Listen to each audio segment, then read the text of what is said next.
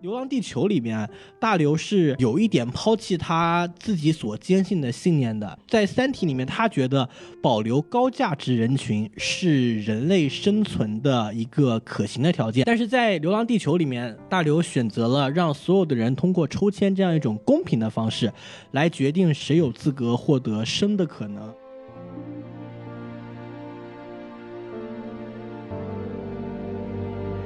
好，欢迎收听新的一集什么电台，我是孔老师，给大家说一声新年好啊！因为这是我们在农历新年之后的第一期节目，大家一直跟我们说啊，怎么还不录节目？怎么还不录节目？我想说的是，主播都天各一方在这过年呢，我们也没法录啊。这次我好不容易昨儿回到上海，今天晚上上班的第一天。一下班我就跑来录节目，这是一种什么样的精神，对不对？所以说你们要给钱啊。然后我们今天要录什么呢？今天录的节目呢，大家都很期待啊，就是关于我们这个春节档的一部电影啊，叫《流浪地球》。这个片子呢，因为它这个口碑原因，大家也逼着我们想做一下，那我就做一下吧。当然了，就一听是吧，我一个人也没法做含金量这么高的节目。 重工业科幻电影啊，我们就需要一些很重量级的嘉宾，让我们有请到我们好像出现过的一名叫黄老师的嘉宾啊，让大家鼓掌欢迎。哎噔噔噔噔噔噔噔噔！大家。好，我是黄老师。哎，我黄老旁师。边也坐着一位重量级的孔老 师。哎嗨，就是孔老师边上呢坐的黄老师，但黄老师边上呢还坐的孔老师，你看巧不巧？哎，我们这三个人啊，就 跟什么呀？ 哎，就这样吧，反正我们三个人，我们两个人呢，我们俩哎俩俩俩嗯对影成四人。啊，嚯， 灯不少 啊！对，然后给大家录一下这个节目啊。今天录《流浪地球》，在我们正式开始之前呢，说一下我们的微信公众号 S M F M 二零一六啊。好，你也要说一遍。 S M F M 二零一六，对，按照我们的常规的这么一个流程呢，我们要进行一些这个电影的基本信息介绍啊、首先是个评分啊，我们就说豆瓣儿啊，七点九分。但是它在刚上映的时候，据说达到一度达到了八点五分的高分啊！经过广大粉丝的努力啊，终于到了七点九分，非常不容易，易。非常理性啊。当然，这个评分呢，也今天我收到消息，有很多人说是可以四百块钱啊、你就可以把一个五星的评分的变成一星哦，为什么不来找我？啊！对啊，啊你你打了五星是吗？啊，我呃，对，哦，这样子，你看我还没有打，哎，早哎知道，哎呀，现在亏了。现在已经来不及了啊，来不及了他们来不及了已经成功了。对，这个确确实有听说这样的事情。说到这个东西，就要说到这个春电脑的事儿啊。我们气数已定吧，看一下这个票房啊。截止我们现在的票房呢，已经达到了二十三点五亿啊。这个票房成绩呢，在春节档的影片里边呢，毫无疑问的排到了第一名啊、现在第二名是遥遥领先哈，对，第二名是《疯狂外星人》，现在上映七天呢是十五点四七亿，然后第三名呢《飞驰人生》十一点一九亿，第四名是《新喜剧之王》，第五名是《熊出没》，大概是这么一个分数啊。但已经看出来这个春节档的这么一个状况就是这样子。然后这是一个分开的票房，然后总体票房跟以前的比怎么样呢？给大家说一下，今年呢这个二零一九年春节档的综合票房呢是五十八亿啊，基本上和去年差不多啊。去年我听说是到了六十亿，可能稍微少了一点。观影人次是一点三亿，同比下降百分之十；嗯，场次二百八十九万场，同比增长百分之二十三；平均票价四十四块八啊，同比上涨百分之十三。春节档冠军《流浪地球》比二零一八年的冠军《唐人街探案》啊要增加百分之三的票房，嗯，就是可以看出来场次呢变多了，票价呢还增多还了增多，但是总体票房呢还不如去年的票房，所以说感觉呢我们就说这个市场寒冬呢确实确实已经啊席卷了各行各业呀。确实，黄老师，你有什么话想说？哎，希望公司能给我涨点工资呀！哎这个，槽还是不跳了吧。 哎呀，我刚想说，你可以跳槽 嘛，你想想你能跳哪儿去，对吧？你已哎，经在没国地有儿单可位去了。没珍惜工作机 会。对，对我也是刚工作，所以我也非常乖 啊。对，哎，不对要想那些有的没的。对节目是还录金子到哪儿对都不会发光的。所以我们这个节目呢就到此结束，我们以后就不录节目了，好好哎，工作大家好好工作啊！ 啊，我们拜拜啊，哎，拜再拜。见，再哎见。呦，回来回来回来，说回来这个票房呢，可以看到总体来说呢，今年是略有下降，但是呢状况还可以啊。但是我不知道明年，因为这个去年我国的这个电影市场呢发生了一系列非常可歌可泣的事 情，哎啊对啊，就是各种八个亿啊，什么哎，感谢多党，感谢多少政个亿府啊，什么的 追缴税款啊，就是大家都很努力，对吧？就哎就啊营造风清气正的影视环境。是是，就造成了什么问题呢？就是说很多这种不入流的项目呢，可能就流产了。对，就啊大大提高了电影市场的整体质量。嗯，所以说呢，明年怎么样呢？我们再看 啊，对，再看呃，一定会更好的， 一定会对更对，好的毕竟我们都和二零三五有个约 嘛。哎呀，我的妈！好，这个大概是这么一个状况。然后主创介绍呢，我就不在这儿做介绍了。为什么呢？是因为在我们这个跟 MX 电台就是做的第一期呢，我们之前嗯听我们节目以前的节目的听众也知道，我们跟个 MX 公司啊有了一个小的合作啊，就是给他们做十二期节目啊。我们做的第一期呢，就是关于这个春节档的这么一个电影介绍，其中呢就重点讲了一下《流浪地球》这个片子，然后呢。我们也重点的把这个这个所谓的主创也给大家好好的讲了一下，所以说呢，大家可以去听那档节目，那个节目呢叫什么呢？那个节目叫《小麦的印钱功课》。黄老师听了没有？没有听，好，回去听太不给面儿了嘛，我很难接。啊，没有听啊，没有听啊，所以说呢，大家可以去听一下。然后我在我们那个专辑里能看到啊，那个节目有十点几万的播放量啊，估计他们做出来的没有关系，所以说呢，给大家听一下。然后我们 跳过这个部有点酸啊，分。孔老师。我们跳过去，我们跳过去，嗯嗯啊，什么都没有发生啊，我们还是很友好合作的，很好合作的。 对，然后说回来，这个主播嘉宾打分环节啊，这个大家很期待，所以黄老师该打分了。呃，我觉得《流浪地球》这部片子呢，不能说完全没有硬伤，等会儿我们也会讲到这个问啊题是吗硬伤是有一定的硬伤的，哦，还有而且硬伤呢，当然有粉。丝骂你人说无完人， 呃，我就受着。人无完人嘛，而啊且孔老师等会儿应该也会介绍一下，呃，片子上剪辑等等的一一系列的问题。所以这，没有没有问题啊，我怎么感受到有问题呢？孔老师明明说好了一起闯天地，怎么你先放弃原计划了呢？ 哎呀要挨打一起挨打嘛。嘉宾的观点仅代表嘉宾啊， 根本就没有关系 啊。好哎，对啊好，然后好，我你说他有什么优点？ 呃，优点呢，当然就特别多，特别啊多，特别多。所以这部片子呢，在我心目中的评分还是比较高的，哎我觉得是给一个八分没什么毛病，啊，就是大概十分制给八分是吧哎，？对，啊，是这样子。好，那我来打分啊，我来打分啊，我当然给十分了。孔老师，啊，这和我们之前商量好的不一样啊，说回来说回来，就我觉得大概五颗星啊，豆瓣五颗星，大家给四颗星这样的分数。差不多，差不啊多， 差不多，哎对我的一贯的这个行为习惯呢，就是国产电影啊，只要拍的还差不多呢，我就给四颗星。哎不对呃，有点危险，这不有点危险，有 点危险。孔老师，我要和你断绝关系。说正经的，大概我觉得四颗星吧，就就是说问题还是有的。当然，它无论作为呃所谓中国的比较划时代意义的一部科幻片来讲，包括也它在很多细节上做的功夫来说，我也觉得很良心的一部电影。啊哎，对对对，就不该容易了，该给相一当不个容易不错的了分数。然后我们来说一下这个优点，哎，看我们进的非常快啊，非常棒。 我们先直接讲优点，对，先是好好说这个优对，点。好好说这个优点，嗯这可你得说不得了。哎，等会儿啊，你为什么不说？ 你是不是对这部电影有什么意见？ 我我不不不不不，孔老师，你给我扣帽子什么意 思？快说！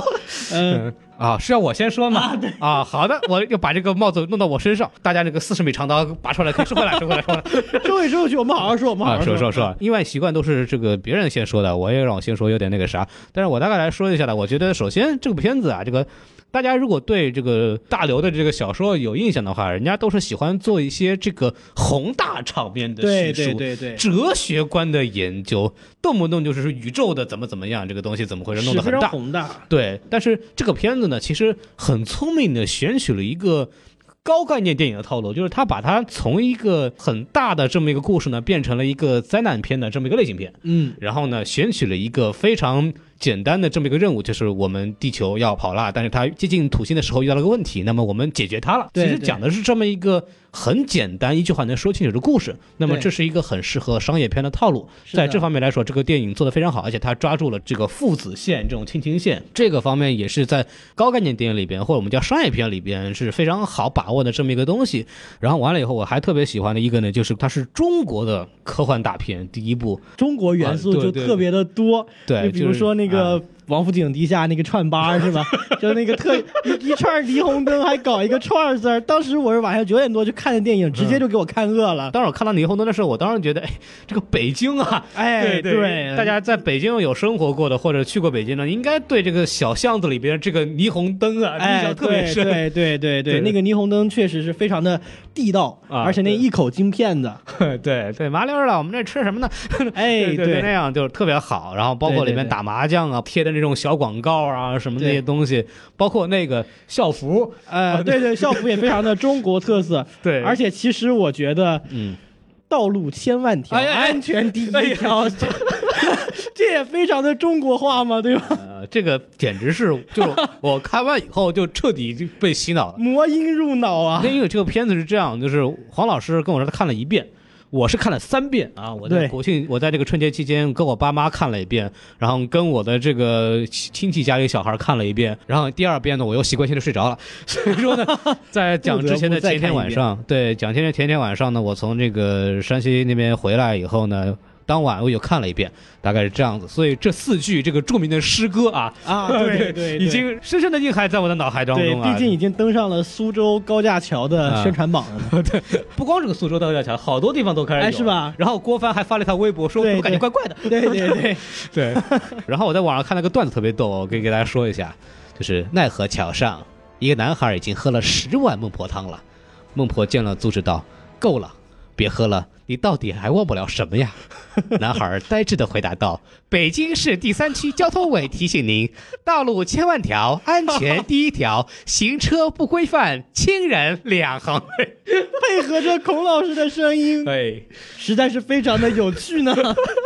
呃，这个事情真的太有意思了。就是一般来说，看到很多国外的大片说到中国啊，长城啊，哎或者对广告啊，对对或者拆字啊，对对对弄出来，这个是很表面的。对但是这个片子呢，因为真的是中国人拍的，所以他从中国话的对，真的整个就是一个中国人哎的思维对，方比式如。还有一个细节，我也记得挺清楚的，嗯就是呃，吴孟达他爷爷去接他孙子出来的时候对，贿赂那个监狱小狱警的那个感觉， 嗯哎，真的是嗯，中国元素，中国感觉非常非常到位，悄悄拿出来一些小礼 品，而且小礼品是逐层加码，哎，这个细节非常的有意思。成年蚯蚓干儿，哎是吧对对然后到对后来实在不行，这个 VR 眼镜拿出来 VR 眼镜拿出来，对珍珍藏了五十年的妹子。对，我一开始还没有明白这是什么东西呢， 就直到那个后期这个客串狱卒的这个人叫宫格尔嘛，就是本片的制片人。那个因为地震的时候，他还拉着裤拉链，戴着眼镜跑出来了，就 知道哦，呃，哎，对这个细节实在很符合中国人对于狱卒形象的这种想象、这种刻板印象，非常有意思。对，而且呢，他也预示了这个 VR 技术啊，在这个行业里面的影响力 啊，对，啊对对，是一个预言，啊所以对大家有什么发财的机会，可以带一带我们破产主播啊啊。，干这个 呀！ 我先交党费，人啊家倒霉，真的没有没有，我们是这样，这是一个爱国的片子，我们要好好的正能量，正能量，正能量，正能真量。的真的，包括他在上海的路段，我们可以看到熟悉的这个外滩哎的对场景，对对但我很熟悉的这个建筑物啊啊就是对环球中心啊，东方上明珠啊东方明珠啊，上海中心啊，这是，个还有被造出来的上海奥运中心， 那个好像是那个国际会议中心的底吧，我感觉。呃我没看出来，印象对，不深了已他们经。写的是二零二二的对这个对奥运大厦嘛，对但是我看的时候感觉像是国际会议中心啊，这个东西倒无所哎谓，了，毕反正竟孔老师老上海呃，老上海嘛，对吧？就你挺着口音就是老上海， 这 没事这儿，口音哪儿不 对？孔老师没没事儿，挺好，咱爱我们的， 对，露馅儿了，露馅儿了。然后还有这个兰州拉面啊，这嗯这个、对对对这这些环境给我感感觉确实是很准啊！我当时看的时候代入感非常强。哎，对，这个是在过往的中国国产电影里边很少看到的，绝少是看的，到是的，片子。嗯看海外的科幻片更不能看到这种感觉对，国外最多弄个长城啊，动啊！结对束了，对对吧对，就中对对国，到到大不了那个建筑上面写个拆啊 啊对这这中国啊炸还只能炸香港，不能炸上海，是吧？ 对对， 你说的是哪 部电影我啥都没说啊。啊？ 嗯，没事儿啊，哎我说继续了接下来还有一个我特别喜欢的那个就是扣分儿，然后那个啊对最后那个高潮的时候对，过那坎儿扣十二 分。要重考了 得。当时还好那个韩子昂他已经挂了，否则是老爷子开了一辈子车，他妈告诉重考没关系，可以剔 扣嘛，三百对块一分吧。呃，对，然后还有一个特别逗的，就是那一开始是问希望是什么，班长的那个口气、那个作，让我想到了我们啊对小时候对就优等生的对那对个对腔调，是吧？对，哎希望是 是什么？是这个世界上最宝贵的东西，哎， 呃，像钻石一样宝贵的东西。类似于这样的东西，，那个妹妹当时翻的那个白眼儿，就非常的形象地道 代表了对大对多数人群 啊。代表了我们这样大多数学渣当时真实的心理状对态。对对，所以你作为一个中国人民大学的学渣，你怎么看这个 事情呢？呃，这个问题吧，我觉得我们要分两面看待。啊优等生嘛，他也是有一定的合理性 的，对吧？呃，优等生也没有希望，哎，对， 也没有希望嗯啊，对对，所 以灾难面前人人平等，对对，你凭什么歧视我们人大的学生？跟你们人大的写论 就说不清道不明。好，我们继续，我们嗯继啊续。对，所以说呢，那他从很多小的细节啊，什么东西都把这个中国的环境营造的真的是非常有意思。对对所以说对你看完以后，这种代入感啊，什么东西，让你一下子能进这个戏，这是我觉得这个呃，我特别喜欢这部电影的一个非常重要的地方。它是真正的就是告诉我们，就是如果中国人，我们中国人哪一天能拍科幻大片的时候，它是应该什么样子？哎，对，无论是氛围营造啊、对啊环境打造，还有在对这些特别小的社会规则的细节，对对对，该我说完了以后，你要不要来说一个呢？但接着我们来看讲讲这个这个电影的制作哈，大家也都知道这部电影它是有原著的，原著就是《流浪地球》嘛，大大刘的一个相当经典的一部中篇。嗯对短片吧，短片应该没到中篇那么长的长度，所以其实对于这部电影而言，它前期的世界观的打造是比较完备的，因为大佬也、也是也是中国科幻的领军人物了嘛，对他的优秀短片其实做出来，呃，不会设定上不会有太大的问题。像这部电影，它的前期设定就是太阳即将爆发氦闪，就是急速老化，这电影叫急速老化，所以会把地球吞掉。人类为了维持自身的生存，就要哎把地球。当做家园一样的地球，整个儿给推出太阳系，找新的居地。半人马星系当中，对，到我们遥远的三体星中啊，对，啊，所以三体人过来说了一句“精”嘛，对 吧？他妈的地球去哪儿了？UC 震惊部，对半人马做什么 APP 新闻标题上面震惊地球他妈去哪儿了？对，这这个后期也让各位网友诞生了不少特别有意思的段子嗯啊，我笑的差点不能自理。哎，对，啊好，裤为子了穿上我们继续说啊， 好，其实电影也能看出来，为了还原大刘的这个设定，它的制作上嗯也下了非常大的一些功夫。很啊您多给细节说说，很多细节上也做的挺有意思的，比如说，我不知道大家有没有注意到，就是那个领航者的细节。领航者的细节虽然说不上特别的高精尖，但是我觉得能做成这个样子已经很不容易了。首先就是转的那个大圆盘来形成领航者自己的引力嘛，对就相当于把离心力当引力，是让上面的人能够在领航者上比较自如的生活吧，不然就是一个完全的失重环境。打断一下，而且那个设定，我觉得应该是参考了二零零一的这个嗯设定，就是那个一开始也是一个很大的空间站，啊然后也对是转圈来，对，这这也算有一个比较经典的这么一个，哎，对，这是这其实是对一个非常经典的设定，所以对其实我刚刚想讲的细节不是这个哈，嗯是大家有没有注意到，在领航者那个大转圆盘的另外一侧，嗯还有一个摇动的一个柱子，一个类似于平衡杆儿一直在转的一个平衡杆儿啊，这个平衡杆儿当时差点还把吴京给打飞喽。啊，这个东西我已经不记得电影里面有没有提了，但是在我的理解中，这是一个用来平衡角动量的。一个东西，就相当于，比如说直升机为什么要有一个尾翼？因为直升机的那个旋翼在转的时候会产生一个角动量，让它的机体跟着自己螺旋桨的同方向接着旋转。啊为了平衡掉这个力，也就平衡掉这个角动量，所以尾巴上要装一个小旋翼，来产生一个和直升机旋翼方向相反的方向的一个力，来平衡整个机体。啊，啊，所以我的理解中，那一个杆其实是用来平衡这个角动量的。我觉得这个设计非常的显功夫、显细节。啊，嗯那么高中物理不及格的我呢，就表示什么是小动量？ 呃，文科生的我呢，表示你还是不要深问下去了。你不知道你说它干嘛？ 哎，其实大家就是就很容易理解嘛，就是旋转，呃，还是用直升机做例子哈，就是直升机的旋翼在旋转的时候，会把机身按照同方向带一圈，这个力就是那个角动量，保证它的舱体不旋转、不打转儿。嗯，好，啊还有一些比较有意思的小细节，就是在那个进地下城的时候啊，哎，地下城的入口上的那个广告牌儿，嗯，有一个未通过抽签者严禁进入地下城。嗯嗯，像这个细节其实是在原著里面是有呼应的，虽然在电影里面展现的展现的并不充分。原著里面其实是想表达到底什么样的人才能够有资格获得生存的希望。什么样的人呢？在《流浪地球》里面，大刘是有一点抛弃他自己所坚信的信念的，因为嗯在《三体》里面，大刘对自己的理念有过比较充分的表露。就是在我看来，他觉得保留高价值人群是人类生存的一个可行的条件，所以他才会对韦德当时修建曲率飞船计划失败这件事比较惋惜，因为那个计划就是可以保证韦德能够让一部分有价值的地球人活下来来嘛。嗯，这是哪部书里的？三体，三体，啊对。嗯但是在《流浪地球》里面，大刘选择了让所有的人通过抽签这样一种公平的方式，来决定谁有资格进入地下城，谁有资格获得生的可能。嗯，所以他在这儿展现的是和他呃作品里面比较不一样的一种世界观。啊这其实也是。公平和效率的一个竞争关系嘛，究竟是比如说保留最聪明的那一部分人，最聪明的一部分科学家、哲学家、社会学家，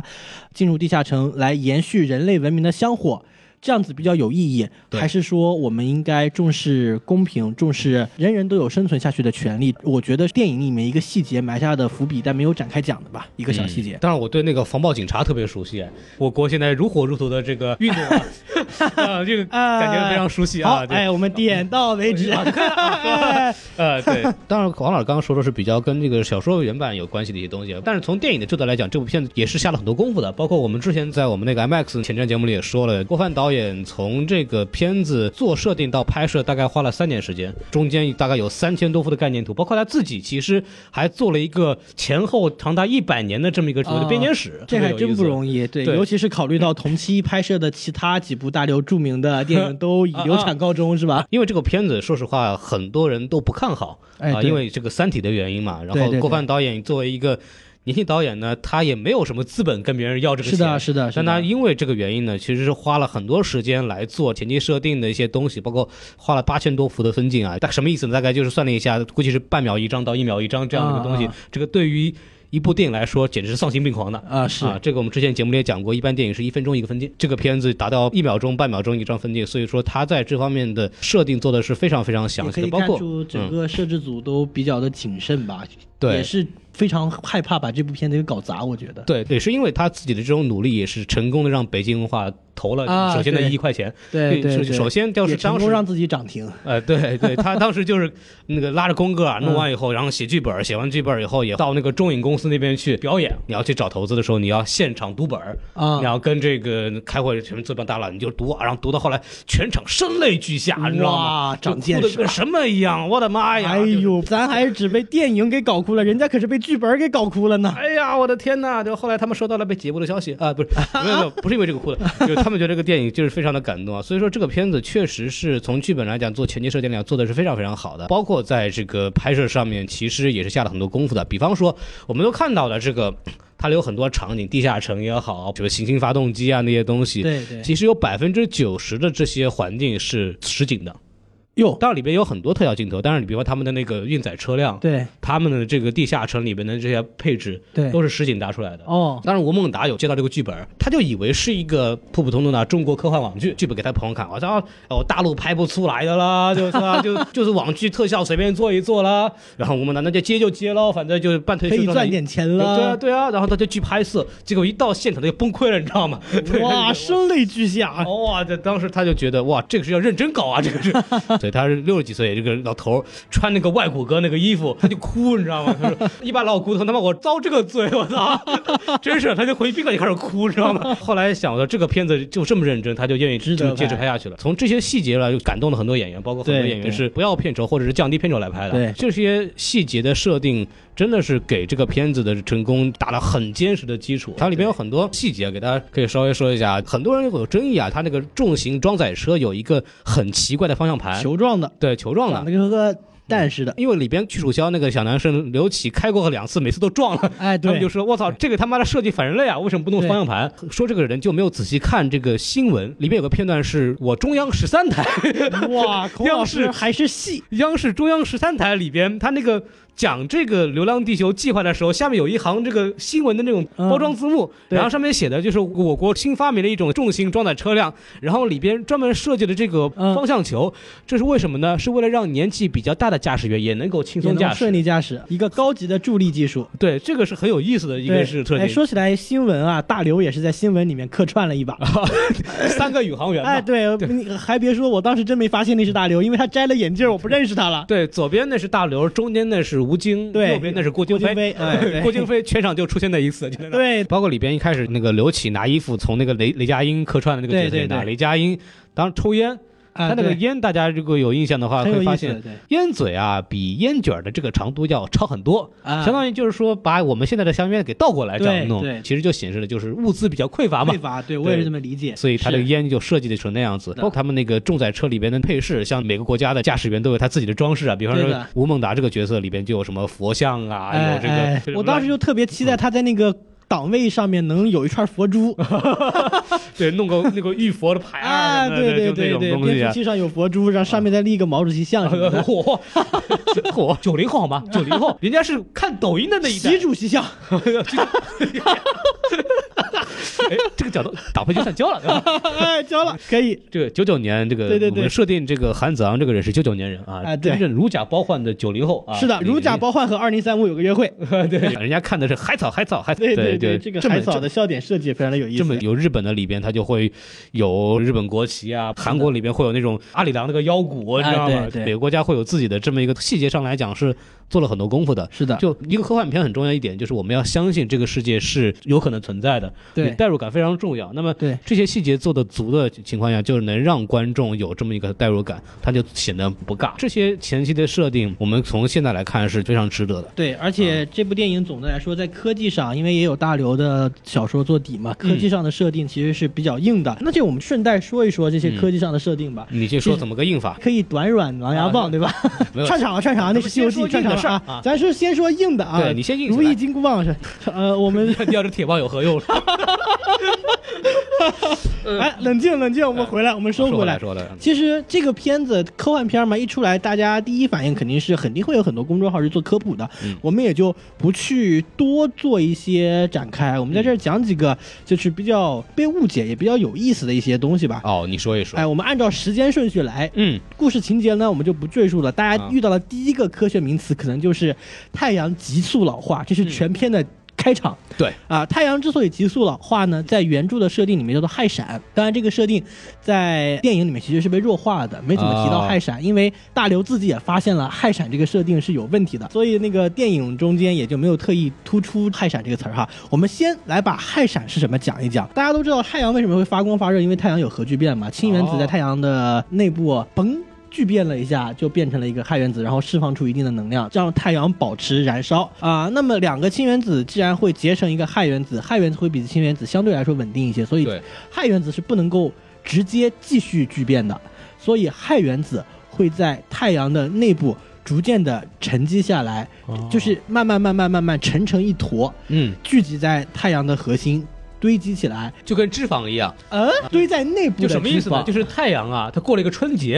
然后它它这就个。变大了， 对它的它的内部的这个汗就堆积，你知道吗？ 吃太多了，对对对对，回来一上秤，哎呀，哎都呀长这了个怎么十办斤，然后怎么办？心情不好，瞬间老化，瞬间就炸 了，啊，就嘣的一下就炸了。内部的氦越堆积越多啊，当它达到整个太阳质量的百分之四十五的时候，嗯，内部的氦原子氦核就没有办法维持稳定了，哦所以它就会触发氦的聚变。嗯大概一半的太阳内部的氦会同时发生聚变反应，咣的一下，嗯会导致太阳的一次大爆发。啊这个大爆发就叫做氦闪，它能够瞬间产生数千亿倍，相比较于太阳平时发射的那种能量，这一闪就叫做氦闪。哎但是，之所以说原著的这个设定是有问题，以至于在电影中氦闪这个概念被弱化呢，就是因为氦闪啊，它其实不是这么一瞬间就能够达成的，因为原著中的设定是氦闪之后太阳变成红巨星，是但其实嗯在氦闪之前怎，么着呢太阳就已经要做十年的红巨星才哦能够氦闪。是这样子，哎，对这个呢，其实也不能怪大刘，因为大刘那一代人，他们之前所受的科普的那些材料本身就是错的，所以他们那一代人对于恒星的发展是有比较深的误解的。嗯这也就导致了大刘写出了氦闪之后在红巨星的这这么一个问题，也就是因为大刘后来知道了这个问题，所以在电影中就弱化这个设计。那么说到这儿，我们可以给大家重新科普一下，嗯到底太阳的老化过程是什么样的哈？啊太阳的的一生大概是这么个情况：他首先要燃烧九十年左右的正常的氢核心燃烧，也就是太阳内部的氢还够他烧，啊他没有必要去烧它的氦，啊它内部的氦也还没有沉积到一定的程度，不会爆炸。嗯，这个是核心氢燃烧，然后再有十亿年左右的壳层氢燃烧，什么意思呢？就是说它的内部现在已经全都堆满了氦了，没法燃烧，氢呢就已经全都浮在表面了。开始是表皮的氢在燃烧，内心的氦在聚集，在这个时候太阳就已经开始膨胀了，嗯，大概这样子再烧十亿年，哎，内部的氦就已经堆的受不了了，嗯就嘣的一下这氦闪了。哦，这个时候就是开始燃烧一亿年左右的核心氦，内部的氦闪不是闪掉了一半吗？啊，它里面和其他的氦也会接着再燃烧，炸完以后剩下的继续烧，对是，吧？炸完以后剩下的继续烧，这是核心氦燃烧，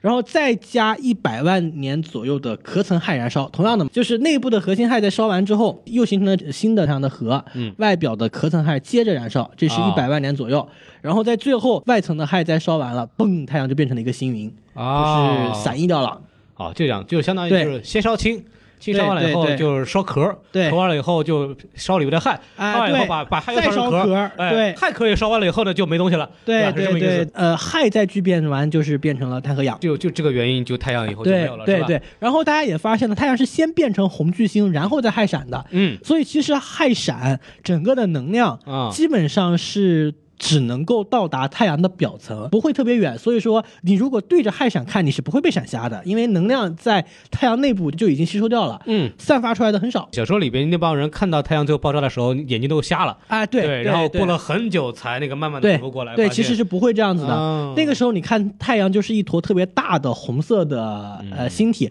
为什么是红色的呢？其实大家都知道，红光的波长长，它的能量低嘛，所以红光其实是意味着温度低的。嗯这是因为太阳的表面，虽然它的太阳在红巨星时期燃烧更猛烈对，但是它的表面积被撑得巨大无比，所以导致嗯了表面的温度降降低，所以你看它是一个红巨星啊，就外强中干呗啊，对对对对，没错错，没错，强撑了嘛。嗯，所以说氦闪这个事儿大概就这个样子，哎、吧对，，这也就是为什么电影中其实你听不太到“氦闪”这个词儿的原因。啊，然后接着还有一个词儿就是重聚变，嗯大家看它为什么一大堆人在那儿挖山往里填石头，嗯突然一下就是行星发动机就喷出了火焰，是因为吧？他要修一条路到外面去，对吧？哎四十岁开始挖山，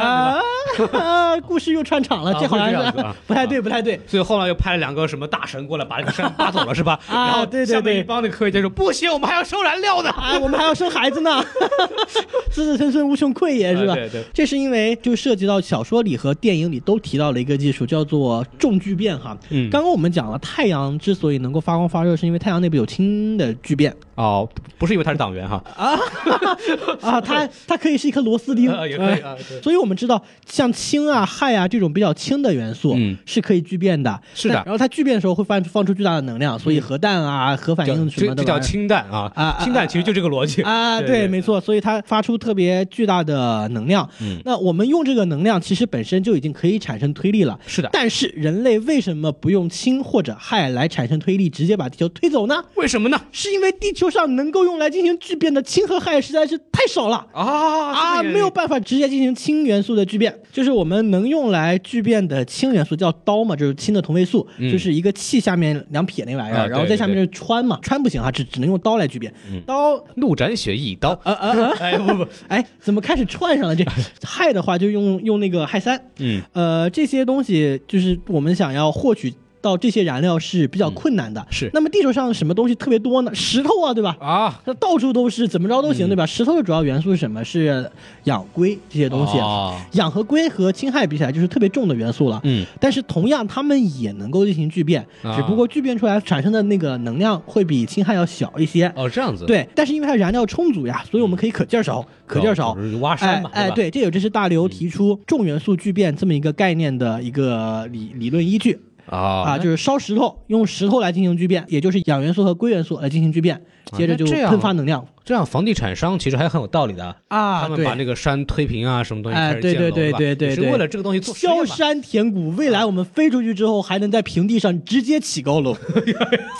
好，哎，哎非常的了不得省事。呃，非常好，所以对说。对对，对，所以快闪和重击被反应也是这个电影前期的一个比较重要的设定。这一方面来讲，就我们大刘的小说嘛，可以说这个电影其实是没有失掉它的这一个非常重要的基础的。但是首先明白的就大家要看这个电影呢，也首先得相信这两个设定啊，我们得假装啊哎，氦闪就是会是这样子的。对对它对它对对，因为它里边氦闪按照小说的设定呢，会把周围的这个太阳系的行星呢给彻底给吞给掉蒸发掉，所以说我们不得不跑啊，对吧？对，在电影中的设定就是太阳急速老化，甭管会不会氦闪，反正它会变成红巨星膨胀，嗯啊对啊还是会把周围的行星吞掉，所以还是得跑。怎么办呢？所以要造新型发动机啊，对用什么做燃料了？用这个中聚变反应啊，大概是这么一对个对逻辑对，然后对行星发动机的第一步，大家可能嗯也记得，就是让地球停止自转啊。啊、让地球停止自转这个事儿呢，其实大家在网上争论是比较多的，因为嗯有的人会认为没有必要让地球停止自转。大家知道子弹打出去是旋转的嘛，嗯，是对吧？很久以前子弹打出去是不旋转的，所以对准对嗯头比较不好。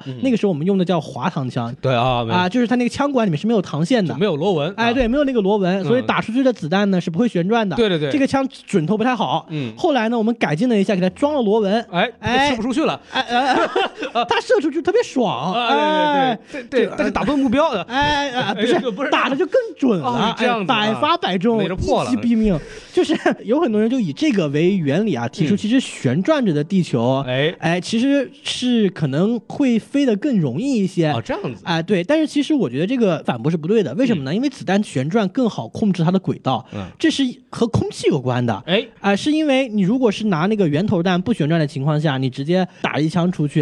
空气会在子弹的尾部形成涡流，嗯扰乱子弹的运动轨迹。是但是当你换成尖头弹，尤其又是旋转的情况下，它会产生比较好的那个空气动力学的轨迹。嗯，当它转着飞出去的时候，空气不会在它的身后形成比较大的扰乱的涡流，嗯所以它会飞得比较稳定是。这一切都是建立在有空气的基础上的。哎，可是宇宙我中没有空气，没错啊哎，对所以在这个时候，地球的自转就可能会给地球的飞行造成比较大的扰动。嗯在地球没有自转的时候，可能你换一两个发动机，你调整姿态还比较容易。对但是你地球一旦自转还保留 着，对，随时我要调整。哎，对你随时要调整，而且我过去了，哎，对对对，而且你整个北半球的那个行星发动机的设置哎，可能也会比较麻烦。那么我觉得在这种情况下，反正地面上一切东西咱也都不要了嘛，那潮汐就潮汐呗，淹了就淹了嘛。对啊，四三十一个人，哎，算什么对， 哎，已经没办法了，反正得死，是吧？那在这种情况下，我觉得让地球停止自转这个设定是可以接受的，因为它啊对能够让后续飞行少一个干扰因素。就调整的就比较容易一些。哎，吧对对对，至少少了一个干扰因素嘛。啊是，哎，对，所以我觉得地球的自转，你非得让它不停吧，我嗯觉得可能问题也不大，但啊停了，我觉得这个问题也不大，没什么没什么关 系，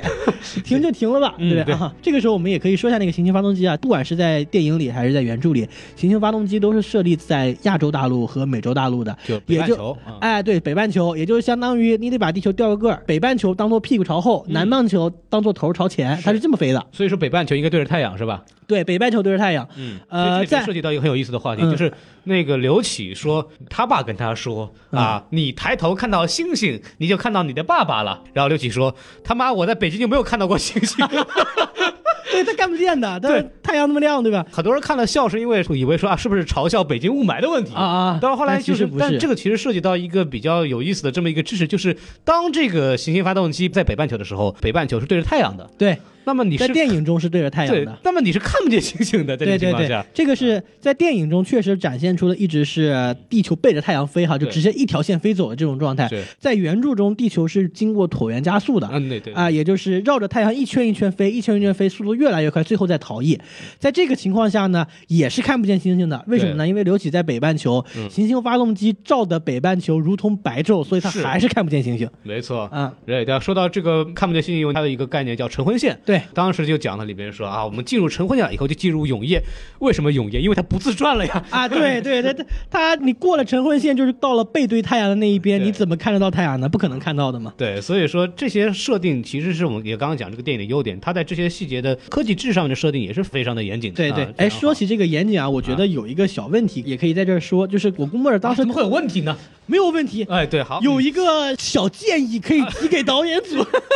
你说，哎，是这样，我觉得可能很多观众在看最开始那一段的时候会有点懵，就是因为才说太阳会变大，会变得特别热，把地球吞噬，然后咣的一下就发现卧槽，外面下雪了，这是为什么？啊？为什么呢？啊，我觉得是剪辑的问题啊，因为其实逻辑是自洽的。大家知道，金星的表面，金星和水星是离太阳比较近嘛？对金星的表面温度可以啊达到四百六十五度到四百八十五摄氏度哈、但是比地球再往外走一个的行星火星，它的地表平均温度是零下六十度。其实离太阳的远近是非常影响一个地表温度的哎，离地表温度的。那么在我们的设定里面，太地球是要离开太阳的，是哎，所以嗯在太阳还没有爆开的时候，地球已经离开太阳了，地表的温度是会越来越低的。没错这就是为什么前一秒还是火，后秒就是冰，这种冰火两重天的感受哎是如何来的？嗯，会冰会火会缩了会果是吧？对啊对这这段掐掉。我们再说说这个《金刚独龙传》吧， 你啊哎哎是，嗯哎，还有一个问题哈，啊就是为什么我们非得路过木星一下，然后被木木差点被木星给吞掉？这个事这儿就是作死啊，知道吗？哎，明明知道木星这个很危险，还要硬对，跑过去还非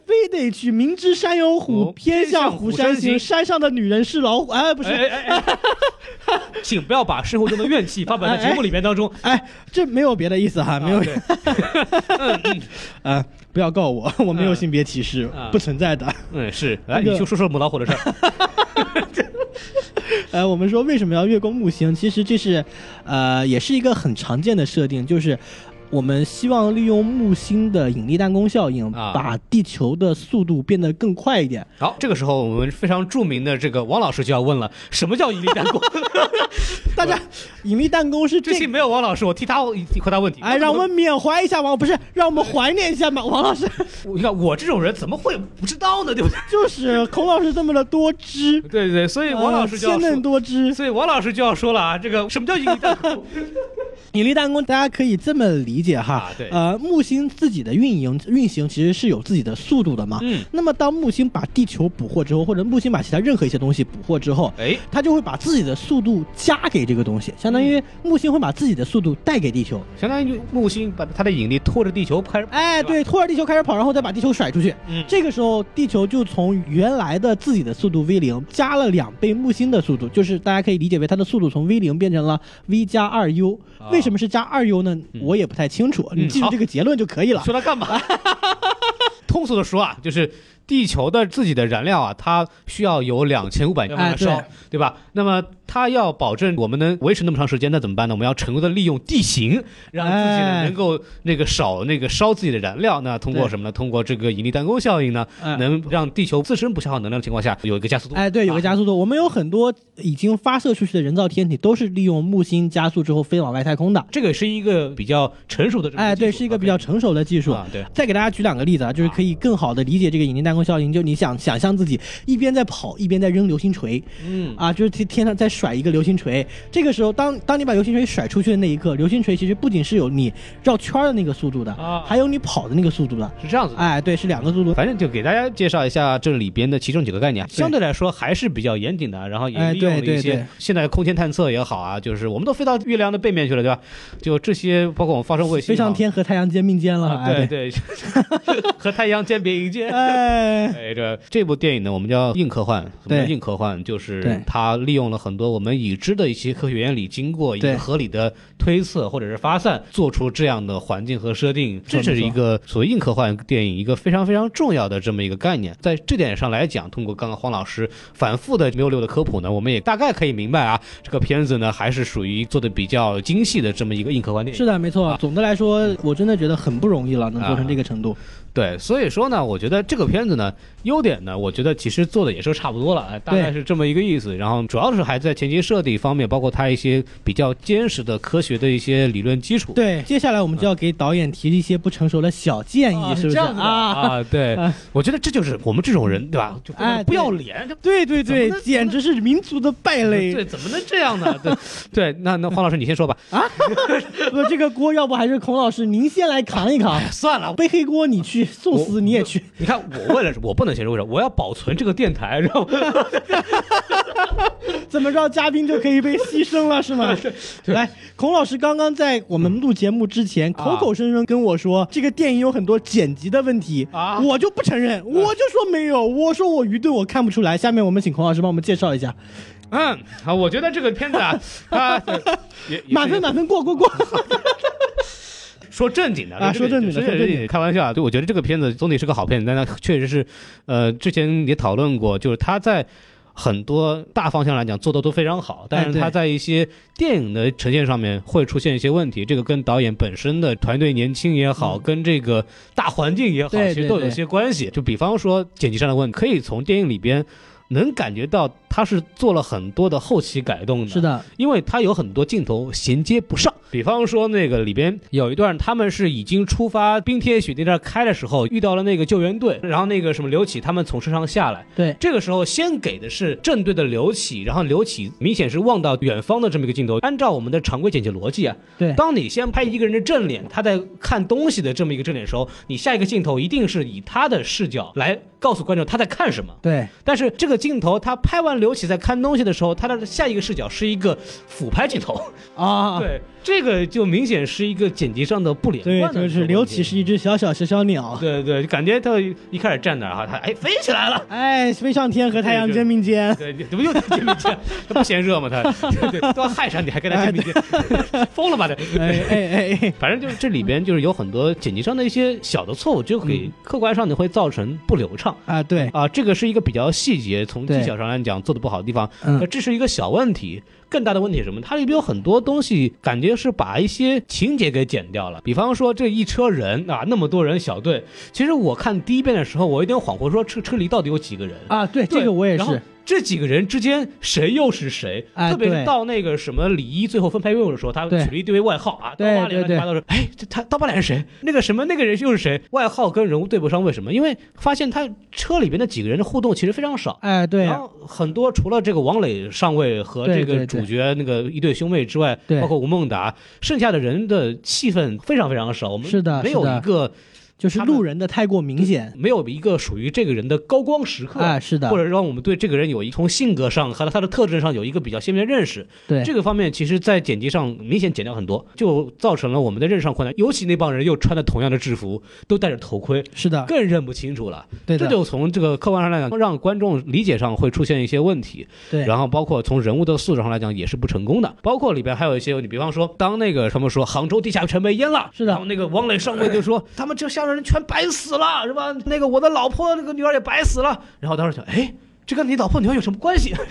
不知道在哪儿，怎么就死了？对，然后后来我们看很多资料，后来发现啊、好像它这个点映版本啊和我们这个上映的公映版本是不太一样的。在点映版本里边呢，好像又说啊，王磊上尉的这个妻女呢，嗯，他当时就在杭州地下城只在哦里边啊，所以说呢，当时王磊为什么会这么情绪激动，是因为对他家人没有救成，对。这也是一个很大的一个哎、问题。其实这一点其实是非常能够解释王磊上尉的整个人物动机的，其实对还挺重要的。还有一个，个东西，我当时也没看明白的是什么呢？地下城这个已经被淹掉之后呢，然后就发现我们的任务没有意义了。突然他们发现有一个人，哎，他躺倒了。那个里边那个女生就说啊，刘倩嘛，那个女生叫刘倩，说啊，这个人名字我忘了，说这个人没电了，然后被冻死了。对然后他说：“哎，我操！其他人为什么好好的？为什么他被冻死了？对，是吧为什么那那光那他个没有电被池不行？这对没有带充电宝，怎么回事？这当时也没有什么租赁机是吧？是的就是的反正就冻死了。对我当时觉得，哎，这怎么回事？后来有人披露说，在这个原来的这个电影里面啊，嗯是有这么一段说，为什么那个人没有电了？因为那个人把那个衣服上的那个电呢。给传输到那个火种上面去了，因为哦火种呢是需要那个安保措施维是护哈是需要它一直充电才能够弄的，所以为了这个火种，因为火种里面其实就是一个说白了就是个原子弹，啊，对，就说的那个什么一点，对就然后他就你要维护，所以他必须得充对电。那对因为那个一直充电，他没电他就冻死了。 对你本来你要看明白这个的，你就知道是吧？这个中队，这个人类为了远大的利益啊，对的这个对的 greater good，对对对，跟格林德沃一样啊，对， 为了更远大的对呃利益，然后就是我们舍己为人，对，牲牺牲自了己。多少？对，这个是本来是一个很通顺的概念啊，对这个整个主题是有一个映射和升华的。哎结果发现，哎，反而变成槽点。这个地哎方。对，对为什么为什么莫名其妙就开枪打火种？打火种也是因为对吧？这个对对已经救不了了，没电了嘛。对对对对 对对，我杭州都已经被淹了，你拿对火种拖过去也没用了。对，所以这些东西，说实话呢，就是还挺伤的。呃是的对是剧的情上来讲，那当时我们就想，就是为什么会剪呢？我们说啊，因为这个春节档排片非常的激烈啊，我们啊需要在时长上有控制。啊，对我们把它剪掉或者怎么样，这个理由乍一听也可以理解，也对也很正常。但是你想，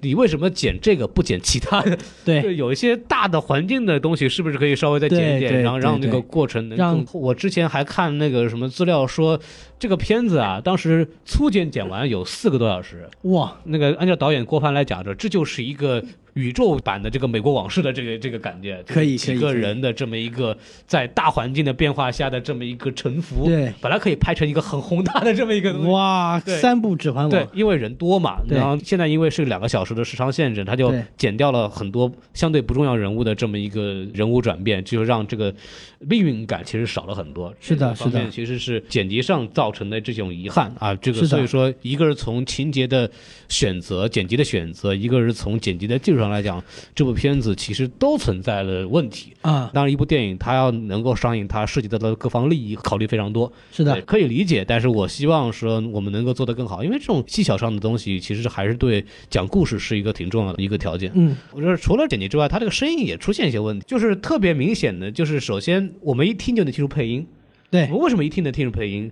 不是说配音就不好，有很多片子它就是配音，因为它的拍摄环境所限制，它不可能收同频对但是后期配完音，你这个声音怎么处理，它是一个很大的问题。是的，它你怎么增加空间感，怎么增加层次感，对，怎么让它声音符合这个环境，哎让我们孔听老上师去是专它家真这的个是一个这个环境里发出来的声音。因为这个我们之前节目里也采访过做声音的这么一个呃嘉宾，嗯，特别是后期混音是一个很重要的这么一个技术过过程。是的，包括奥斯卡也有这个最佳混音奖，其实是的做的就是这个，说的就是这个声音的混音处理问题。对的那，么这个片子其实里边很大的问题就是有一个对讲机之间的声音，是的，我们看到，不论是谁说话，不论是从谁的这个对讲机里出来的声音，嗯它的声音的环境是一样的，嗯，就感觉是我们一直在同一个人的耳机里边听这个听到的声音。哈，无论它是从谁是出来的，这这就会让我们有种错愕感，就是我们不知道我们在以谁的角度来讲这个故事。哎，对就因为它的镜头告诉我们哦谁在说话，对是我们的重点是谁，我们现在的信息点来自于哪，但是我们听声音的时候是来自于同样一个感 觉对，，导致我们的 POV 错乱，导致我们这个确实是看的时候会有点迷，就感觉哪儿很别扭。嗯，这个方面其实是他后期上处理的不够精细的一个一个问题。呃就我们就说电影就是细节很重要，其实就是在这些细节上面会给你造成一些出戏的感觉。 哎，对，这是一个我觉得如果有机会的话，应该可以抠得更细的东西。哎，还是有可以提高的地方啊。对对对只是一些小的建议啊。对对对，所以刚刚孔老师从技巧啊，比如说什么剪辑、声音啊等等方面，都给导演组提了一些不成熟的小建议。啊对对对对对对那么接下来呢，我也从科学的设定层面啊，给导演组提一些不成熟的小建议，哎同时呢，也是帮导演组做一些解释工作。嗯就是我们来讲一讲几个被网网友讨论的比较比较多的硬伤的问你题。说一说。哎，您好，听重点好啊说一说硬伤。不敢不敢啊啊！不成熟的小建议，是我是是个门外汉啊，我就是提一提自己的想法嗯。第一个是可不可以不自传这个问题，这个刚刚已经刚说过了哎对不对刚刚已经想过讲过了哈，就是我觉得这不算个硬伤。嗯啊，然后第二个问题也是槽点最多的一个问题，就是木星引力突然增强这件事儿到底合不合理他？说为什么呢？哎，对这个事儿到底合不合理，就是因为在影片中，之所以地球会遇到麻烦，会要坠入木星，嗯是因为木星引力突然增强，导哎致地球突破了洛希极限，嗯，就是什么叫呃。洛气极限？你给大家讲一讲。哎，就是那个地球会被拉近木星被撕裂的那个最近的距离，那个临界点吧，哎，那可以个这临么界说点，，这个引发了很多人的吐槽，因为大家会想，我靠，这么重要的一个事情，你们事先不算好的吗？嗯，对吧？你怎么会说突然增加就突然增加？怎么了？五百年的项目，就是造谣一张嘴啊，对吧？怎么能这样？但是其实这件事情是可能的，哎为什么呢？因为木星的引力不像呃大家认为的一样是一个稳定的东西。我们知道最常识的一个知识就是引力是跟质量有关的，质量越大引力越大嘛。啊是的，那么，在我们的正常理解中，木星的质量是不会突然增加的，所以嗯哦木星的引力是恒定的。那么，我们就应该能算出来，我们要在多远的一个安全距离上划过木星是是最好的，没错，对吧？这一条逻辑非常的顺。嗯，但是我们忘记了一件事儿，是木星不是一个类地行星，它的啊质量，也就是说它不是一个致密均匀的行星，它百是一分个之九十都是氢气嘛，哎，对，它是一个气体，它是一个对气态的行星，嗯这就造成了它里面的密度分布可能是不均匀的。啊，哎，木星的百分之九十的重量是集中分布在它的大气和它的那个液态海洋里面的，嗯，也就是说，它的重心是可以瞎跑的，它可能一会儿重心在这儿，一会儿重心在那儿，嗯哎，这就会造成一种什么情况呢？就是本来我滑过去的时候好好的，它的重心没变，对，但是突然一下，它的重心离我变近了，嗯，那我一下受到的引力就增加了，是哎，地球就被拽进去了。这是一件非常可能的事儿，而且我们要考虑到地球本身是有引力的，嗯，所以地球靠近木星的时候，对木星重心的影响是很不可预测的。它也会让那个什么，哎，对，说不定就把木星的重心给拽到地球这儿来了，哦，然后就双方就这么一拍即合，对吧？这就是薛定谔的引力啊，啊 啊！地球在飘过木星的时候，木对星的引力会在动与不动之间，到底动还是不动，等地球飘过去再说。哎， 对， 薛定谔的棺材板按不住了。薛定谔抱着 猫，然后猫还往上窜，哎对， 按不住了，按不住了，再彻底按不住了。 所以说，说回来哈，所以说出现我们电影中那种木星引力突然增强，其实是的这种情况其实是有可能的。嗯，但是我们也要考虑到另外一件事儿哈，就是我们确实还是有可能。设定一个安全距离的，也就是我们本来可以做的更保险一点，啊嗯离木星的距离可以不要那么近。但是这个事情，我觉得就是已经不能算是硬伤了嘛，嗯因为我们已经解释过去了。对你说距离够不够近这种东西，我们那不你不够可能去近多远是吧？你要是不够近，你速度不够怎么办？对，这毕竟是一部科幻片，不是一篇科学论文，嗯啊对吧？对我们没有必要去做这么精确的计算了，嗯这个无所谓。真给你讲清楚，你也看不下去。 哎，对对，真跟你讲清楚你也看不下去，所以我觉得这一点是其实不能算硬伤。我来补充一嗯下，啊就是大家看这个科幻类的片子啊，首先它它有一些强设定的东西，你要对接的受对的，你接受就行。比方说这个太阳它要害闪，比对，方说木星它发生了变化，对对这个是对这个故事发展的一个大前提。是的如果没有这些前提，这个故事就没有了。那很多就是那超人为什么为什么会飞？啊， 就类似于这样 对，的钢铁侠为什么不受物理规律的影响这？种？就你要看这个东西，你就要接受这些设定。是的啊这个是一个强设定下面。那么在强设定下面的里边，在那个环境设定里边，这个人人物他的行为是不是符合逻辑？那这是的就是的人物逻辑问题。对，啊，这是两个层面的这个观哎点。从这上来讲，木星这个东西是完全可以理解，它属于强设定的东西。你要首先接受我的设定，你才能继续往下看。比方说那个什么，我们刚刚讲的里边很多剪辑出现的逻辑问题，那它就属于哎在对这个没错环境下它有逻辑缺失的问题，那就属于编辑的毛病了。对这是两个层面的内对， 容啊。孔老师这点讲的，我觉得非常对啊，就是两个层面的内容要分清。对，然后我们来讲第二个被网友说的比较多的硬设定的，就是还有硬伤的吗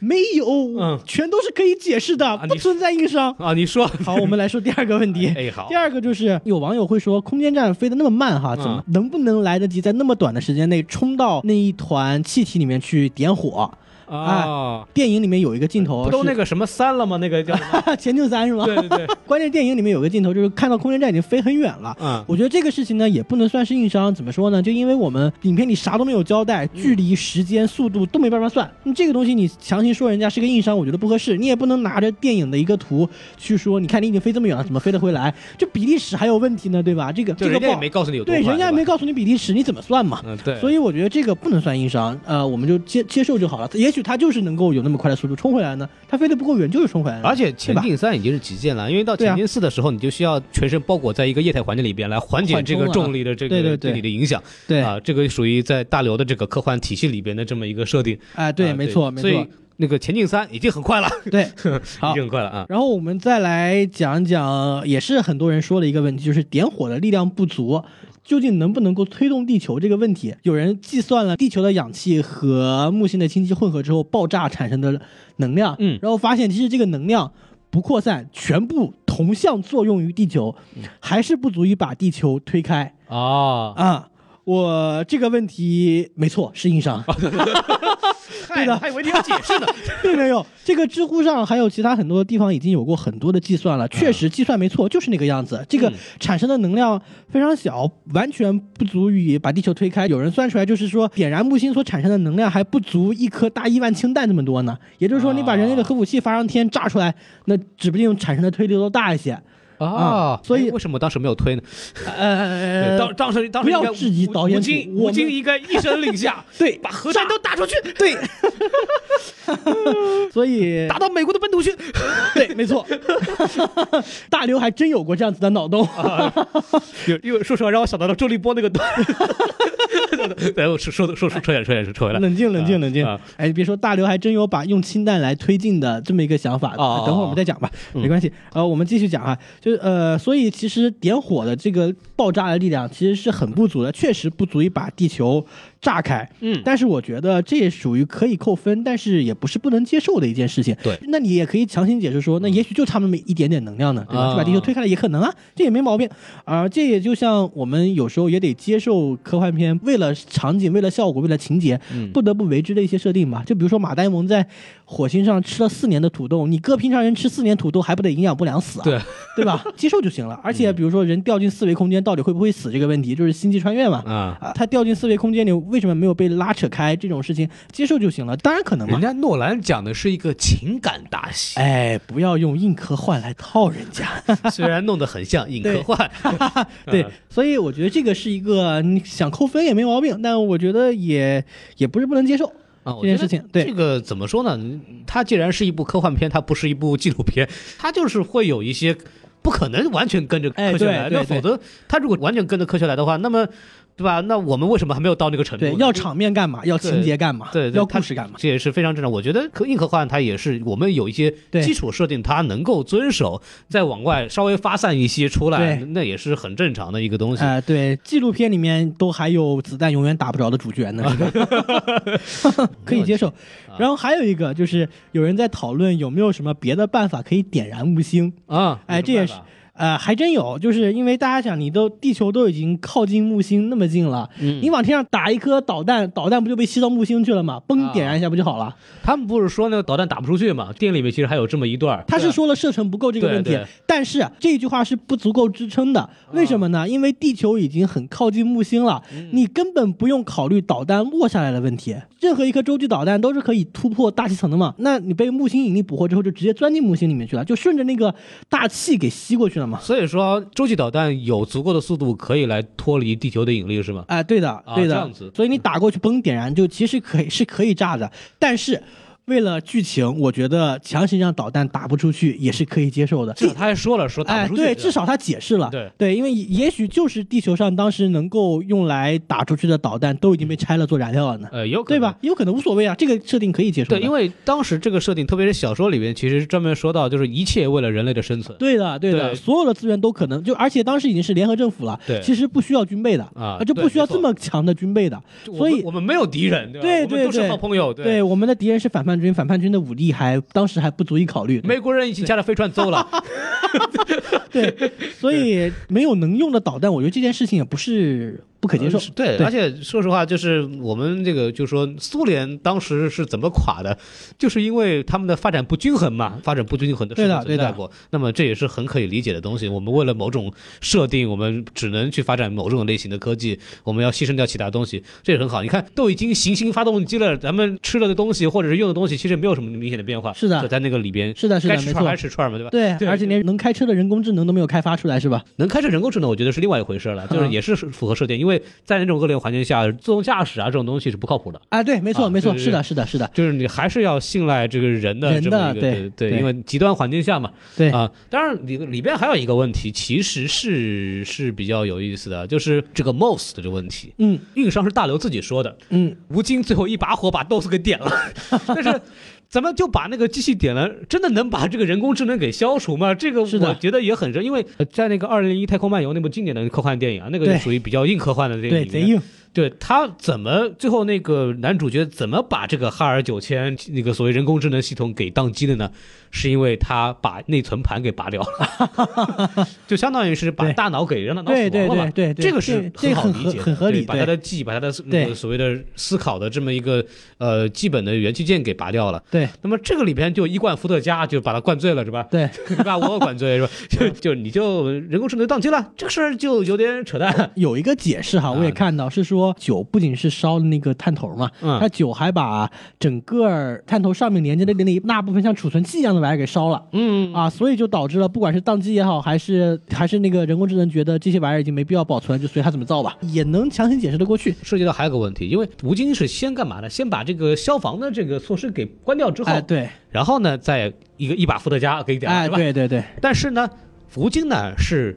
扳了一个把手，完了以后呢，启动了消防的这么一个关闭了消防的预警的这么一个系统，但是呢。在这之前，MOS 已经把吴京的权限给关关了。掉了。哎，这个还挺尴尬的。因为消防系统啊是任何一个大型建筑物里边非常重要的这么一个系统。是， 的，是的。不可如能果有谁能够改变消防系统，一定是一个权限极大的人。。对对 对，就咱不说这个周孝这个职务有多大，是的咱，就说他现后来后期被这个权限被冻结了之后，对他是如何关掉了这个对消防系统的？对这个事情是一个一个我目前为止没有找到合理解释的这么一个东西。是的，当时我还在想，他是不是刷了他的那个俄国人朋友的卡是吧卡？但我还特意看了，不是那个卡上写了刘培强。 啊，卡上会讲 啊，对这个方面，其实我觉得做的不是很好。刘慈欣在接受采访的时候，他也对提到了，就是觉得对这个是属于一个 bug，哎是自是，自己认了，对自己也认了，我觉得但。是对片儿反正剧本嘛，不是我 写的，我们看着办。对啊，对，反正片儿嘛，哪可能没有 bug？瑕不掩瑜，嗯，我对觉。得然后里边还有一个东西是我特别想提的，就是后续咱们有一个最后高潮，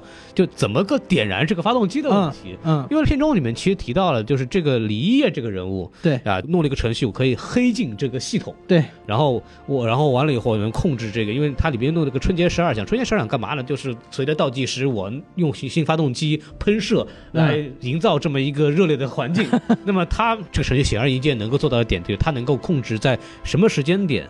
这个发动机的哪一个喷口对喷射了一个什么东西。对对，那它已经控制的非常完美了。当时我在思考的问题呢，就首先这个不是个 bug，但这个是我觉得很多人有疑虑的地方。嗯，因为这个东西直接影响到了这个后面的高潮，它的情节的转折点是不是很合理？那它既然已经通过春节十二响这个程序能做到这一点了，就是为什么还需要呃关型发动机？对呃，什么手动撤离那些所谓的那些卡口，对，然后还需要再撞针儿，对撞针完了，了以后，突然发现，我操，还需要硬解， 哎对对，就是还需要重启，就相当于对对对对，对，硬解重启，还需要拔掉那个电源对线，对再对插上去，重启试试。就硬解嘛，对吧？对就然后然后我就觉得，哎，这个东西好像不是很合理，因为对就首先它做过的春节十二年，它应该是可以控制啊，我只有一个口开，然后往上放。那么它为什么需要关机、需要硬解、需要干嘛？那如果它真的需要关机、需要硬解干嘛？为那为什么他在当时做春节十二响的时候就不知道这个流程？对就他应该早就知道说要需要做这个，但为什么会重新点燃的时候发现，哎，我操，还需要撞钟，哎，我操，还需要硬解，哎，操，我他妈不会，这个是个问题。然后后来我拿这个东西跟群里的很多这个听友在讨论，因为我自己不是做这个这个相关理工科方面的这个这个技术人员，所以说他们跟我解释，就是首先它里边的工作机制可能是这样子的，就是。它可能你通过软件，你可以控制它在什么时候，呃，什么口开发射火焰，但是你不能让它超频。对就它这个其实类似于一个，就是你要关闭所有的其他口，然后你要在这个口上拉到极限，对，这就涉及到我们一般说我们叫 CPU 里边我们要做超超频，嗯，或者做一些汽车里边我们需要刷数据，对对对啊，这个东西就涉及到一个硬件，这对是为什么说里边拔对线对对，特别重要。然后这里边还涉及到一个特别有意思的东西，就是一个年龄差问题。很显然，那个老何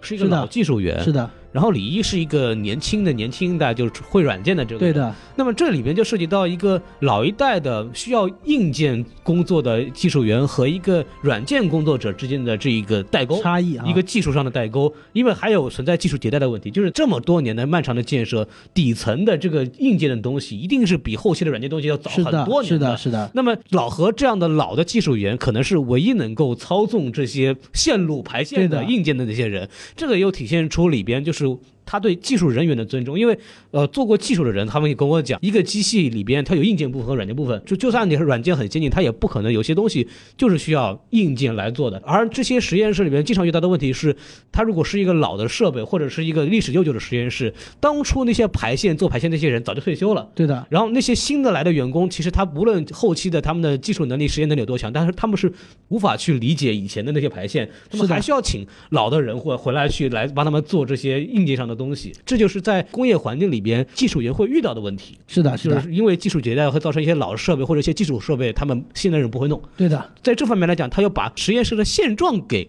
弄出来了，这个让我觉得，我听到他们解释以后，我觉得哇，这个片子真的是很用心，是他的，就是把的，这个状态给人员的状态也给表现出来了，对这个让我觉得，哎，这个片子真的是很有意思对，的。真的是得有经验的人才能意识到的这些问题。但但是它随之伴来的问题就是说，OK，首先我在看的时候，我不知道什么叫撞针， 然后我也不知道硬解是干嘛用的，因为对我不是一个理科生嘛对，我我我也没刷过电脑什么的，我也对我也不知道硬解干嘛用的，然后我就我就会思考，哎，它这个里边的逻辑到底是怎么回事？如果按照我以前的这个思维方式，我会觉得那两下的转折点，什么不知道撞针什么东西是逻辑上的问题。啊。对，这这就会造成普通观众对这个东西的观感会存在一些问题。对，就但是这个我在看的时候倒是没有这些问题啊，啊因是为吧我秉持了中国人解决问题的几个重要的思维 方式。第一个是来都来了，那就推一下吧，所以要去推撞针，嗯对不对？第二个是重启试试，就是拔掉再插上嘛，对不对？对，这个还有大过年 的，正好嘛，对吧？哎，没毛病，所以一切都不是问题对，。而且我们最后为了为了要这个表现众志成城的，一定要大家一起推。是的，是的，对，当然就是说涉及到这个推撞针的问题，就撞针干嘛了呢？如果我们从这个枪里边看，这个撞针呢是撞针撞击。弹头的底部对形成这么一个火花，点燃子弹头，然对后造成空气的这么一个呃压强，然后把对子弹射出去这么一个过程。那那一下是撞针完成的。对。那么到这个发动机点火了吗？其实也是这样的。那这有个问题，就说，哎，那么它应该是不是只要打一下、推一下就好了呢？为什么要一直往外推？这个东西其实是一个比较让我想了半天的问题，我没有想明白。因为它里边还会有就是说，啊，一直推推不动了，你们再坚持一会儿。我说火都点了，你为什么还要坚持？因为来都来了，再多推一会儿嘛。王老师这个解释的是非常好的一个解释。但后来我想呢，这个可能它存在这个里边的仪器里边的机制问题，哎就是这个安全措施。是，就是还是属于，如果我们要用一个一个行星发动机超频完成，对，那么它为了避免，因为这东西一超频，你知道它是炸的，它不对是什么 什么一个小东西，对对对一炸对它们很危险。那么它为了让这个机器维持正常运行，它会有一些安全措施，比方说它不允许你超频。不允许这个你超频的情况下，它怎么做呢？就是砍掉当它发现这个像保险丝一样，当它对发现你这个危险操作的时候，它会把这个东西弹出去。对，这就是为什么他们需要一直摁着它。扛住，啊对，一直要压住它，对对没有办法反啊抗啊是，对，对然后等着了以后，哎啊我们对就可以了，对对对，就是对生先命组织先说话了先用力等射，对吧？啊，对对，反正差不多这个意思， 是呃就可以大概给大家说一下这里嗯面背后的一些我觉得可以解释的东西。你看，我是们这个洗的真不错，我们哎，这是哎，业界第一舔狗，哎完 成了。 呃不要这么说，我们是秉着独立而严肃认真的态度来嗯啊做什么这期节目的。啊什么啊是这样？哎，郭帆导演，你看钱不要不要拿哎呀，出来不要！嘛！哎呀，我们等会儿再 说。哎，等一下，要真是哎没事儿，哎呀哎，没事儿没事太儿客气，太客气扫码扫码。哎呀，哎哎哎，对，好，啊他我们非常满继意，续他非常满对意，对对他对满意的走开了 啊。然后我们接着说啊啊，我说们说其实刚刚也把电影的内容说的七七八八了啊，那么对下面我们来谈一谈电影之外的东西吧。要哦，不是？吧？对，啊，你要准备说点什么呢？要不孔老师给我们介绍一下您在业界听到的小八卦？啊，业界其实没有听到很八卦了，就是就是我要知道这个，我就哎，哼那就不得了。呃，但是我大概看了一些呃相关的一些资料吧，然后大家很多人应该也读到过一些东西，那我给大家呃说一说我看到的一些东西。那首先就是为什么我们说这个《流浪地球》是一部非常重要的片子呢？因为这个片子说出来以后，各种各样的评论嘛。对的，当然，好的，大家都说啊，这个片子啊特别牛逼，我对操！对对历史上第一部什么大型科幻片怎么怎么样啊？对，但是也有很多人嗤之以鼻啊，然后就觉得就是有人群就有左中右嘛。是的，是的，没错，对， 没错然。后很多人也是因为啊，就是有点这个战狼的感觉，就呃哎，因对，为一前看期见吴京就对，首先是一看见吴京，还有一个问题就是前期吹爆，就会一定会有一些人就是强装镇静，对的，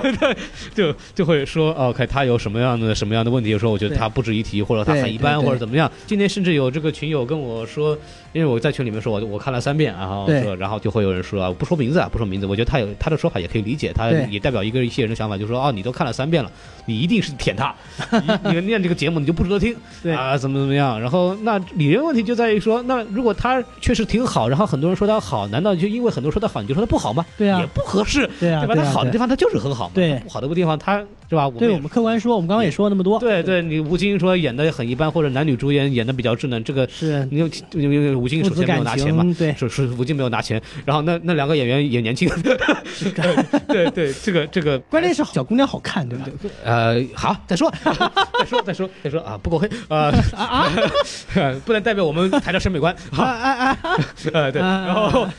然后完了以后呢，就他们这个台词啊什么差了点，这个东西对吧，也是个问题。对对我但我也不细讲了，我觉得大家都讲过了，我不细讲了。但是这个片子本身确实是很有意义的片子，那它确实是第一部试图在建立。中国科幻电影工业流程的一部电影。嗯，为什么给它这么大这么一个帽子呢？因为之前确实没有这么大的这科么幻片大的科幻片，对我之前听了一个采访，就人家采访吴京，说你觉得这个片子出来很多争议，你你怎么看？就说很多人说这个其实也挺一般的，也然后吴京说，那么。你要比的话，你得前提是你得有别的另外一部电影出来，你才能比啊。因为目前为止就这一部，你你怎么比啊？ 对吧？对你有什么资格说它不好？就是他的他的说法是这么说了，是就是他的是说法，就他肯定有他的一定道理，就是说，对，那他是第一部拍出来的片子，那对必然会有些问题。那但无论如何，他是先拍出来的，它是第一标杆儿，他是第一批有人能做到这样子的，那对他就是很值得大家去尊重，是的，呃，这个是很重要的。那我们为什么这么说呢？为什么给他这么一个东西呢？因为我们一直在节目里讨论这个问题，就是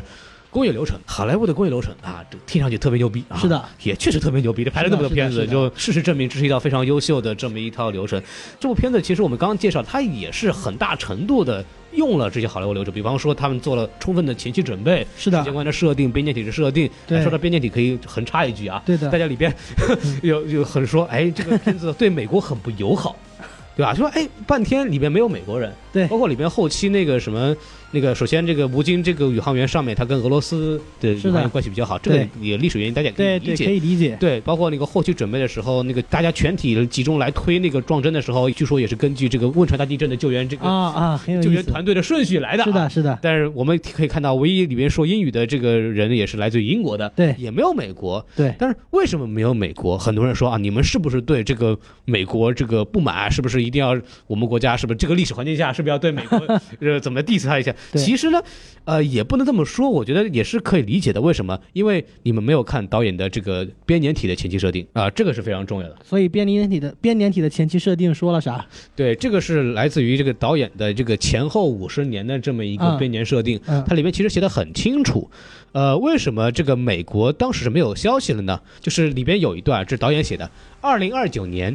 联合国决定重点研究行星发动机的可行性，由美国支持的飞船派退出小组。啊，美国研究建造新型飞船用于太空殖民，这就是说明了在这个故事的编年史中，对的美国人是崇尚飞船派的，所以他退出了。对的，这也是可以理解为什么在这个故事当中，美国人是没有戏份的。是的，当然，让我们这么说美也是中国人写的嘛，说是不是不好？但也不是，因为根据我们对西方的这个长期的科幻片的这么一个历程，大概可以看到，美国人确实是更愿意有什么问题，我们坐个飞船跑 吧，是的我们坐个诺亚诺亚方舟，我们对走吧。但对的中国人不是这样，对的，因为当郭帆早期的时候带着概念去美国去特效公司去谈的时候，对的，那些来自西方的那些呃工作人员其实也非常不理解，他不理解为什么中国人一定要带着非地得球地跑。带着地球跑，对，所以郭帆这么去写他，我觉得也是非常合理的。对啊、给他编了这么一个设定，所以我对觉得大家也没有必要想太多。也没对有必对要想太对，多，说明他们美国人完全不理解中国人房价这么高，买了一套房，怎么可 能，怎么可能不带着跑呢？是吧？上海大厦， 对呀上海中心这么高，哇，虽然也不是我们的，但我们也带他跑，对，必须得带 跑，一辈子的积蓄呢，是吧？对我的天哎说到这儿也可以插一句哈。啊！你说其实，在原著里面，飞船派和地球派的争论，是甚至是征战，是远比在电影里展现的要严重的。啊这也就是导致了为什么最后在原著里面，流浪地球是有反叛军的，并且反叛军推翻了政府。嗯啊就这个呃结尾的话，大家看过小说的就知道啊，这个，哼，呃，这个我们重点后面会涉及对我到们这重点个会刘慈欣的一后面再聊些对对背对景的一些东西，对对我们对就简单来说，就是地球就在这个电影里边的最后，包括其实也是有一个游行的镜头，是的，是就是说的，还我太阳，还我阳光，哎对那个其实就是明显的飞船派，对，啊，这个是一个是这的，个是整的，部小说比较核心的这一个对立的这么一两股力量。对的，这个我们没一错会儿再说。对对，然后我们拉回到这个，我刚我当时为什么扯那么远呢？也是想提到，就是说这部电影从前期的这些准备上来讲，确实是按照好莱坞的这个是的严谨的流程，包括他们也做了那个比现在比较流行的动态故事版，是的，就是什么叫动态故事版呢？就是用三维动画来制作一个大概的故事的对流程。对他当时做了四个小时了。嗯，为为什么要做这个东西，也是给这个后期团队啊，给投资方看，我们大概要讲什么样的故事，是的或者什么样的事是情，的我们在哪里需要有特效，哪里需要你们的合作，对这个是一个现在来说比较流行的，也是来自于好莱坞的一个标准的这么一个流程。这个方面我们也是完全做了这样的事情，是的，包括还有一个我们现在比较流行的叫 VR 模型。哎，什么叫 VR 模型呢？其中涉及到一部片子叫《头号玩家》。嗯头号玩家》当时怎么做的呢？是他让这个演员戴上 VR 眼镜来表演。哦，为什么戴对，上 VR 眼镜呢？因为它里面涉及到很多游戏的虚拟环境。是的，是的，只有当他们戴上 VR 哦眼镜的时候，他们可以知道啊，对面这个演员他在游戏当中的这个角色形象是的有多高，是的，有那个什么，因为里边有那个那个黑人女生，她是一是个的在是那的个游戏里面是个超级大个儿的巨人嘛，对，所以在演员戴上那个东西以后，他就对周围的环境、对手的这一个形象有感知，他会有做更好的表演。那么在这是个的片子里边，也大量的用到这样的科技来帮助演员人员来进入这么一个状态。包括我们之前说《动物世界》里边采访过美术指导宋小杰，他也说过，其实现在国内来说，这个技术也是在很频繁的运用了。包括里边还有一个，我们因为科技的进步，我们都是用触摸屏，是对的，吧？这个现在也很很常见了。但现在触摸屏的这个整个的 UI 设计，这个东西是中国过去没有的，他们也是为了电影专门组建了 UI 设计团队。是的，来做一个统一的这么一个，而且是全是国内的人来来是做的的，这么一套东西，因为这个在好莱坞有专门的公司对会做对 UI 设对计，。然后显示屏右下角还有 Windows 这个东西就是没什么东西，你 知道吗？嗯我们用的还是盗版的。是的，很尴尬。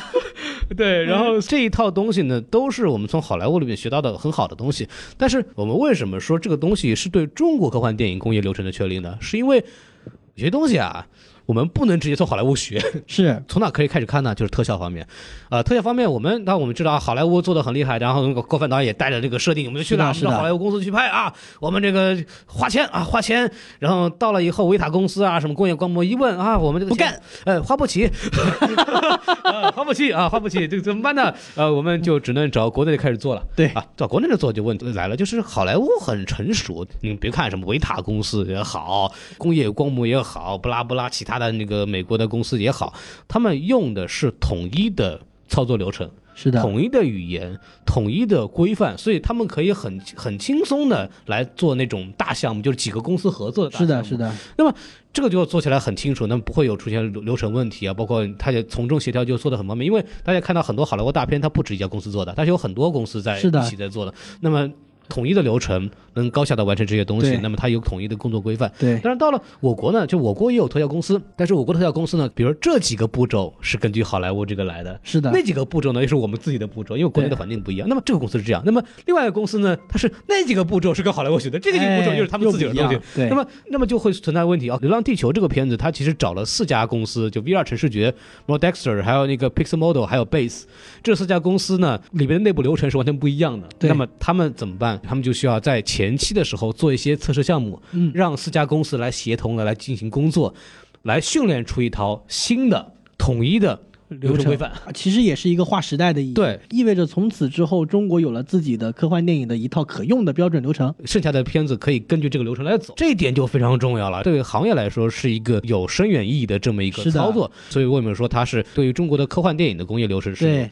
划时代意义的？。对，前人包括栽树，对后人嗯乘凉了嘛。可以这么说，然后除了这个之外，我们中国的这个工作环境也跟好莱坞不一样。像里边有一个很重要的这么一个参考，就是虽然说我们的特效公司主要是由中国国，其实是国内的几家公司，Fox Model 是中德合资，但其实也是国内团队做的。但是我们看到很牛逼的外骨骼，是的，就是那个宇航员穿的那个撞 针那个，啊对对外骨对对，骼贼有力那个东西是维塔做的啊，啊！嗯维塔就是我们为了对做阿凡达创立那个公司嘛。然后维塔公司呢，做这种所谓的实体特效来说，它是比较有这个有经验的是的，啊，一套服装一百万美元做出来，啊、对就扔给你，可就造去吧， 就用去吧啊，呃，完了以后呢，我们就用了，我们不客气了，对，用着用着发现，我操，哎，这儿坏了，哎，我操，那儿 坏了，然后说，然后就是，哎，我操，这么这么大的公司，你店大欺客啊，你是不是给我们东西劣质产品啊？一问不是的，为什么呢？人家维塔公司是按照好莱坞的这个工作强度来拍，人家一天就拍八个小时，拍完以后啊就得休息，对，完了以后，那个演员以后你穿的时候特效啊什么东西比较成熟，是的他也不需要怎么动弹。对，然后对演员也不需要长期的去穿着它，我们这儿不行，我们这儿一拍拍十几个小时不对睡觉，对对然后工演作员环境恶劣，对演员没有时间去脱衣服，演员需要进行比较大的动作的移动，造成是了这个衣服很不耐操。对那么维塔公司也觉得我操，你们这个钱也不多是吧？你这么一套一百万这么做下去，我觉得你们也受不了。 对，然后那个郭帆他们其实就申请了说，我我我能不能要一个授权，说我能不能就是要你们这个图纸，我让国内特效公司做几自个己轻量做级的，哎对，来做。后来就也同意了，所以才保证这个项目能定下来。啊，对，这个就是中国的环境跟好莱坞是不一样的这么一对个状态。那么在这种情况下，我们要有自己的解决方式。 对这也是我们《流浪地球》这个片子对给我们带来的一个非常重要的启示，就是我们一老说啊，我们为什么不学好莱坞？为什么不学好莱坞？学不了。因为我们要走中国特色、特色嗯中国特色社会主义的电影之路。对对对，所以说这个是客观条件造成的，也跟我们的文化有关系，不能直接照搬好莱坞的东西，它是是的有一没定错道理的。给大家通过这个片子也可以给大家说一下，然后就说及到这个中国特色呢，也可以说这个片子如果没有中国特色也拍不出来。是的，是的，对对，为什么拍不出来呢？因为这个片子啊，虽然说是《流浪地球》这么一个剧组，实际上呢，它是汇聚了整个中国科幻电影界的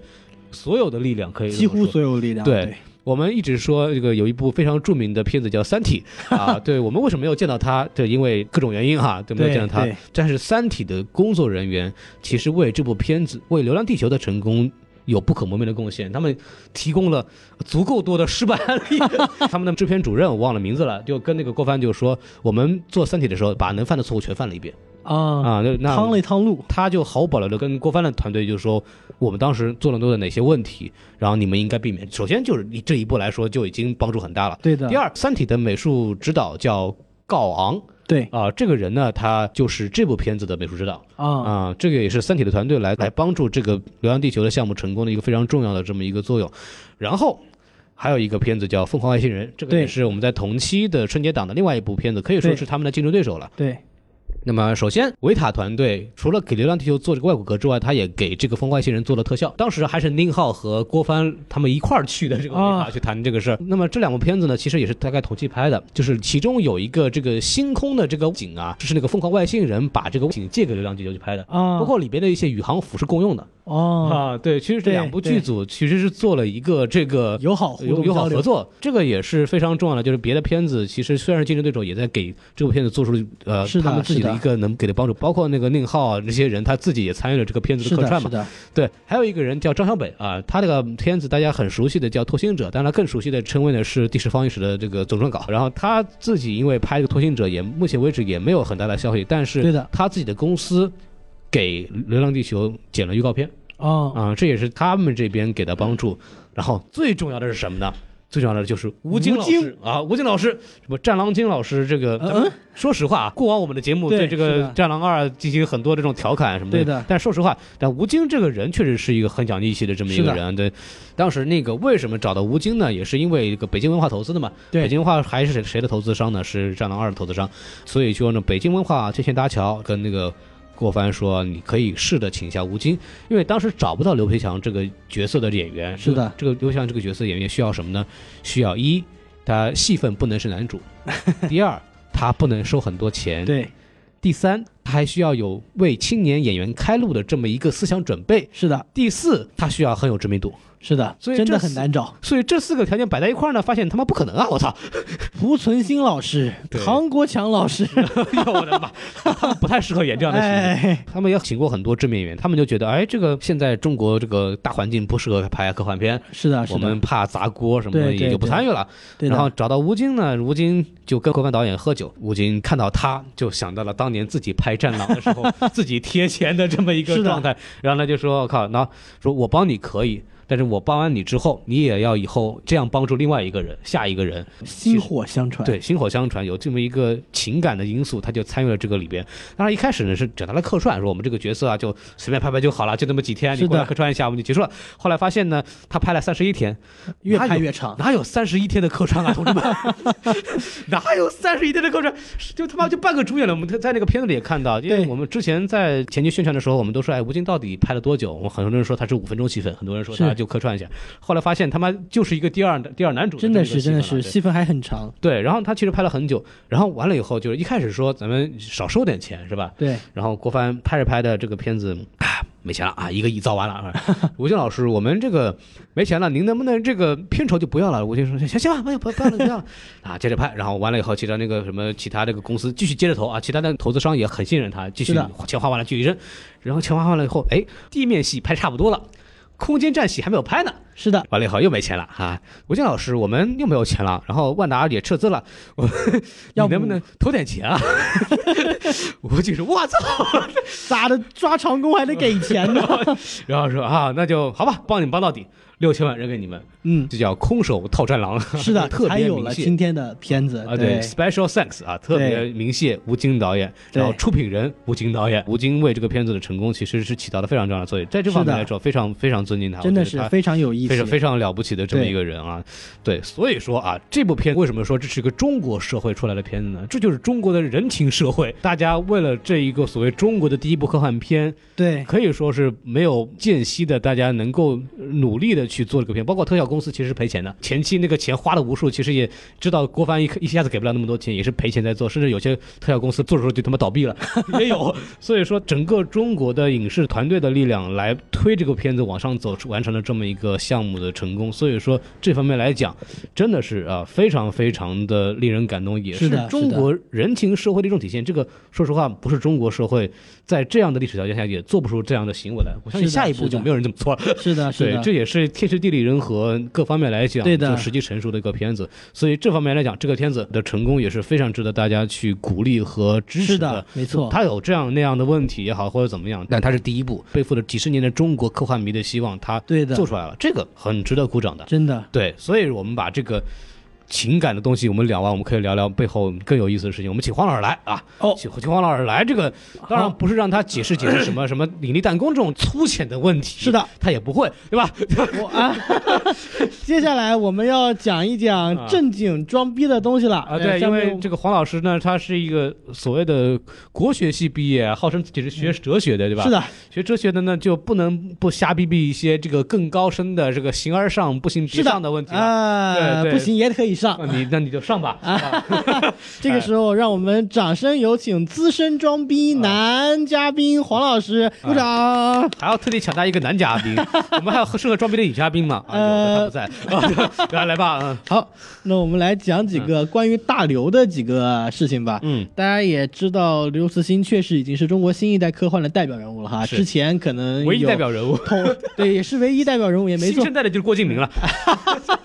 可不要这样，我们还有上海堡垒的江南老师呢。啊，那那就 看，那我们就来依靠鹿晗同志的表演 了啊。嗯对，这个呃，上海堡垒其实还是有风险哈，虽然我还很期待。嗯好，我们来讲回大刘。嗯，在大刘之前的领军人物，可能就是叶永烈、童恩正这一批老作家了。嗯然后从大刘开始呢，大刘的个人作品展现了强烈的个人风格，是吗？就比如说孔老师之前提到的大场面、对，家国情怀，嗯，哎，对故土的眷恋是爱国主义，嗯等等等等一系列。但是今天我在这儿、呃想跟大家聊一聊几个比较有意思的小话题。第哎一个就是大刘的精英主义情节。嗯，我们之前在其他的节目里面也聊过精英主义哈，在黑镜里面吧，我记得。对，然后这次我们来看看大刘。大刘在他的作品里面，他几乎从来都不掩饰他对民主和民意的怀疑。嗯，就比如说《三体》里面水滴到来的时候，对，政府被一群渴望和平的民意裹挟，嗯欢迎水滴，结果造成了自己的星际舰队几乎全军覆灭，只逃出去两艘。呃，这是《三体》里面对于民众被裹挟的同情心的滥用嘛？滥用了同情心，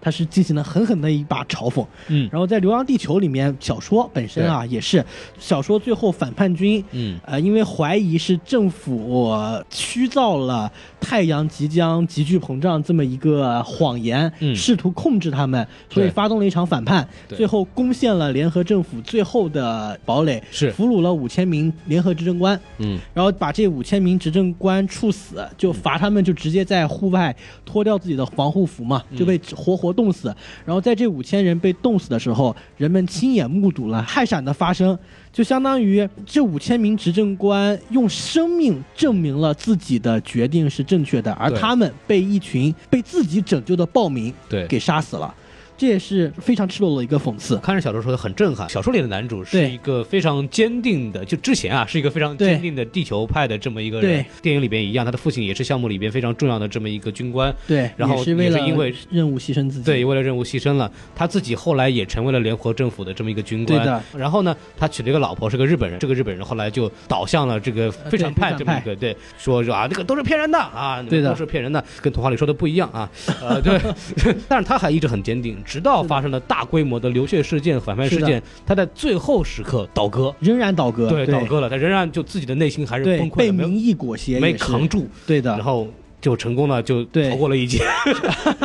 也 是逃过也了一是劫， 没错，呃，就看着他的同事们就上了对冰川层面冻死了，对。啊，对，然后，另外我们还有一些选择大流没有那么著名的一些小说啊，比如说《赡养人类》，赡养人类》里面，呃，人类对自己的造物主也是从最开始的利用，就是利用自己的造物主从那儿骗过来造物主的技术嘛。嗯然后，当然发现造物主的技术自己也还没有能力去运用的时候，就对造物主开始摒弃，开始嘲讽，嗯最后甚至把造物主给扫地出门。这中间展现出来的人类的愚昧。贪利的这种本质，也看起来是让人咬牙切齿的。这也是大刘想展现给我们的人性的黑暗的另外一面。还有乡村教师里面，嗯对对对，家乡人的那些愚昧，就差点让自己的小孩儿学不到这些东西，嗯那回答不上外星人那些问题，地球就挂了嘛。对 对，所以这些都是大刘毫不掩饰他对于民主和民意的怀疑的其实一些情节。整个小说八十八页，可以说是快一半的篇幅都在表述这个乡村的不尊重科学，是的的愚昧，所谓的乡村教师的窘困的这对么，一坚持个，和孤独，，对这个东西，他花了很大的篇幅去描写。是，还好他病前反复跟他说的哎牛顿、对牛顿第二定律啊，对对然对后，就没完了以错，后才把这个地球给救回来。对，大刘的这种精英主义这种思潮，它还是非常的明鲜明的。是的，是，的，而且嗯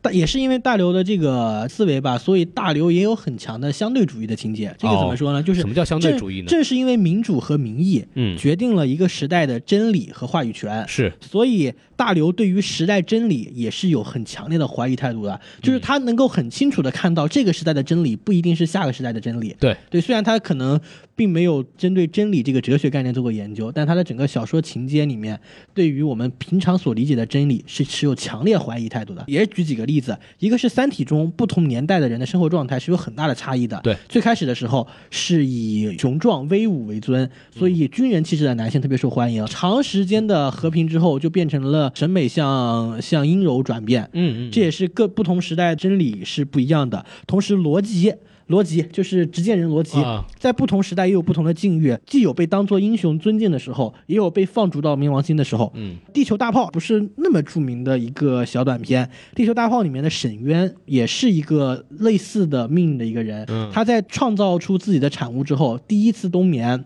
出来之后被当作罪人对待，因为他的产物造成了地球的灾难。对然后紧接着他第二次冬眠之后再醒来，嗯就被当成英雄对待了，啊因为那一个造成灾难的产物，同时又顺便拯救了地球。对，所以，大刘对于不同时代的真理和不同时代的人的观念的变化，他是有深刻认知的。这和他之前对民主和自由的怀疑也是分不开的。大刘其实感觉他是一个非常没有人文情怀的一个人。对对，他非常没有人文情怀，这在他的一系列的功利主义的选择和牺牲情节里面也可以看出来的嘛。他们那个很多人说，如果完全按照刘慈欣的办事方式、行事风格的话，对，根本没有什么救我外公、救我爷爷那个是那个的路，程。全是 死。再说打死，然后接下来是就的往下走，三秒钟解决问题，是的，没在有争论。 对，呃，大刘对于牺牲是抱有很坚定的信念的。嗯，在他的价值观里面，牺牲是一件完全可以被接受，甚至可能有情节的事。对就是这这一次的电影，有很多观众也会觉得，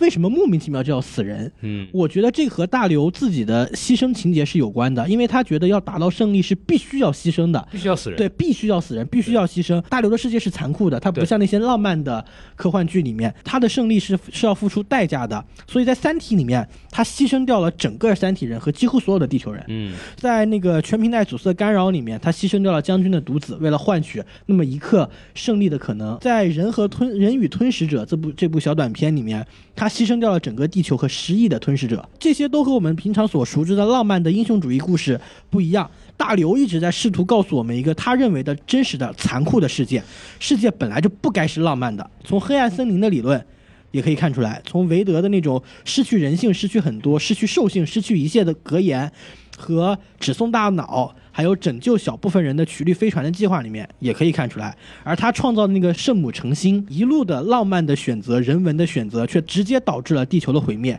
也能看出来。他还有一小的短片叫《戴上他的眼睛》，里面落日六号的牺牲。也就是被困在了幕后不连续面还是地幔中，我记不得了哈，也能够看出来。所以大刘从来是不怕写死人的。如果说，如果说马丁老爷子写死人从来不手软的话，那大刘是有过之而无不及的。那马丁老爷子写死一个人，好歹还能标个标签，有个名儿对。 那大刘动不动就是好几亿、好几亿的人死，对吧？一一个浪打过来，三十亿哎，花掉了对，对对，所以大刘从来是不怕写死人的，他对觉得胜利是要有代价的。这个其实是很中国的，就是对或者是很符合那个特殊年代的中国，是的就是的那很个符集体主对义下对的那个成长体下的这个人的观念。因为我们看好莱坞的这个科幻片，突然想到了，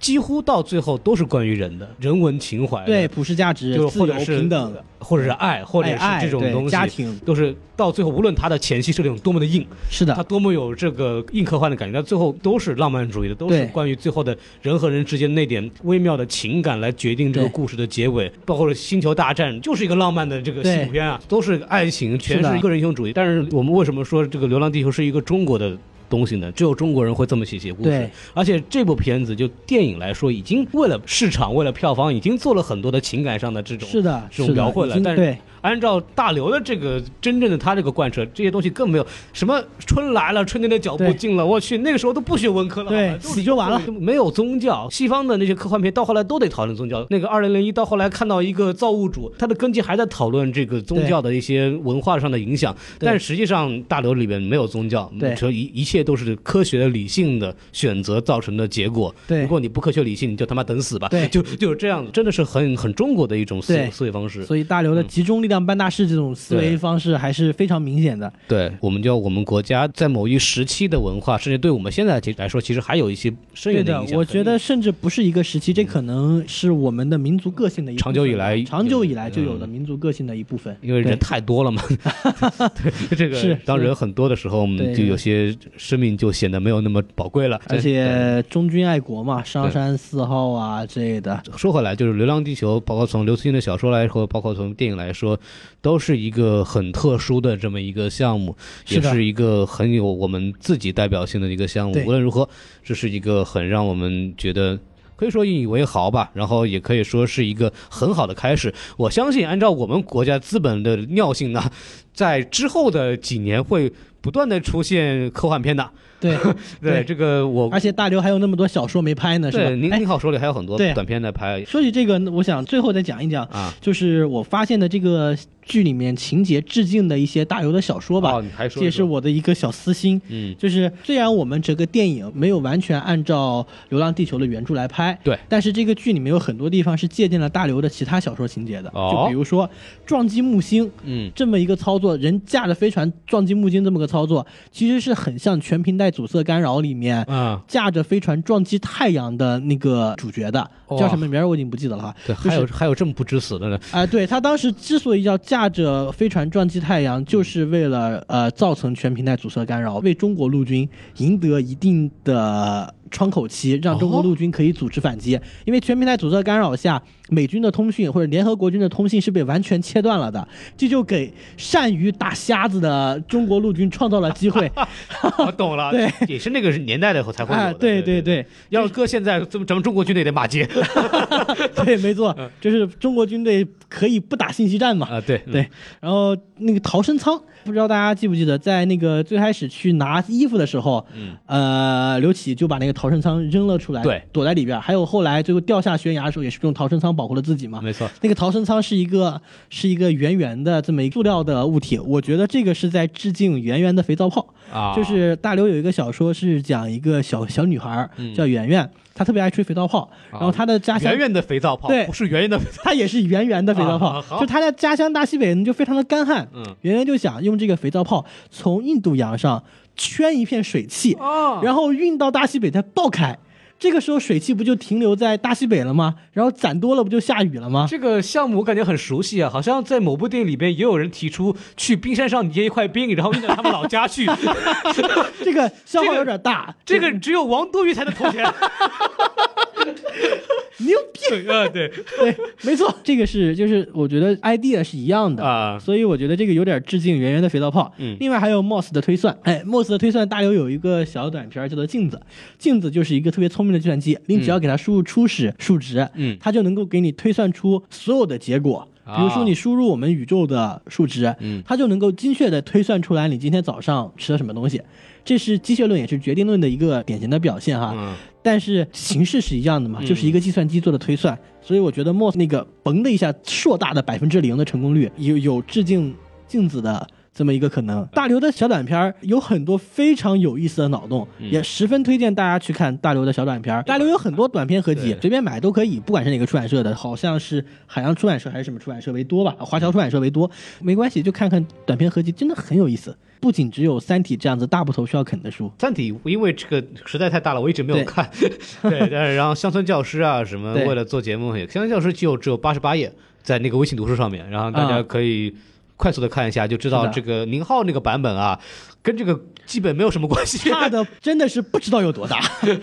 可以说，除了有外星人这么一个共同点之外，就没有别的 呃了。，除了有外星人来判断这个星球的文明程度，对呃，这个设定之外，对，就没了。是没有办法去关系。而且从这个故事情节呢，感觉就乡村教师是一个我们崇尚。科学崇尚是的这个反对愚昧的这么一个态度，但对是那个疯狂外星人呢，其实也有点呃反解讽构解构这对种地位高低对的对对那种这种解读，其实是完全是另外一个概念的对，东西了啊。关怀点完全不一样了。其对实对，完全不一样。我觉得这个《流浪地球》，大家相信很多人都看了，然后也很多人很喜欢。那么我们也希望就是大家能够来因此去更加的关注我们的中国科幻作品这个是的东西。我相信之后一定会出现如雨后的狗尿台一般啊，出现无数的这么一个科幻 项目，然后大家可以进行关注一下。然后我们觉得这个《流浪地球》呢，确实是给这个中国的科幻电影开了一个不错的先例。对我们的节目呢，我们也就说到这儿吧，因为已经两个多小时了。对呃的，非常感谢大家收听到现在，然后呢，非常感也谢大家听我装逼。黄老师来一趟非常的不容易啊，我们也希望黄老师有机会能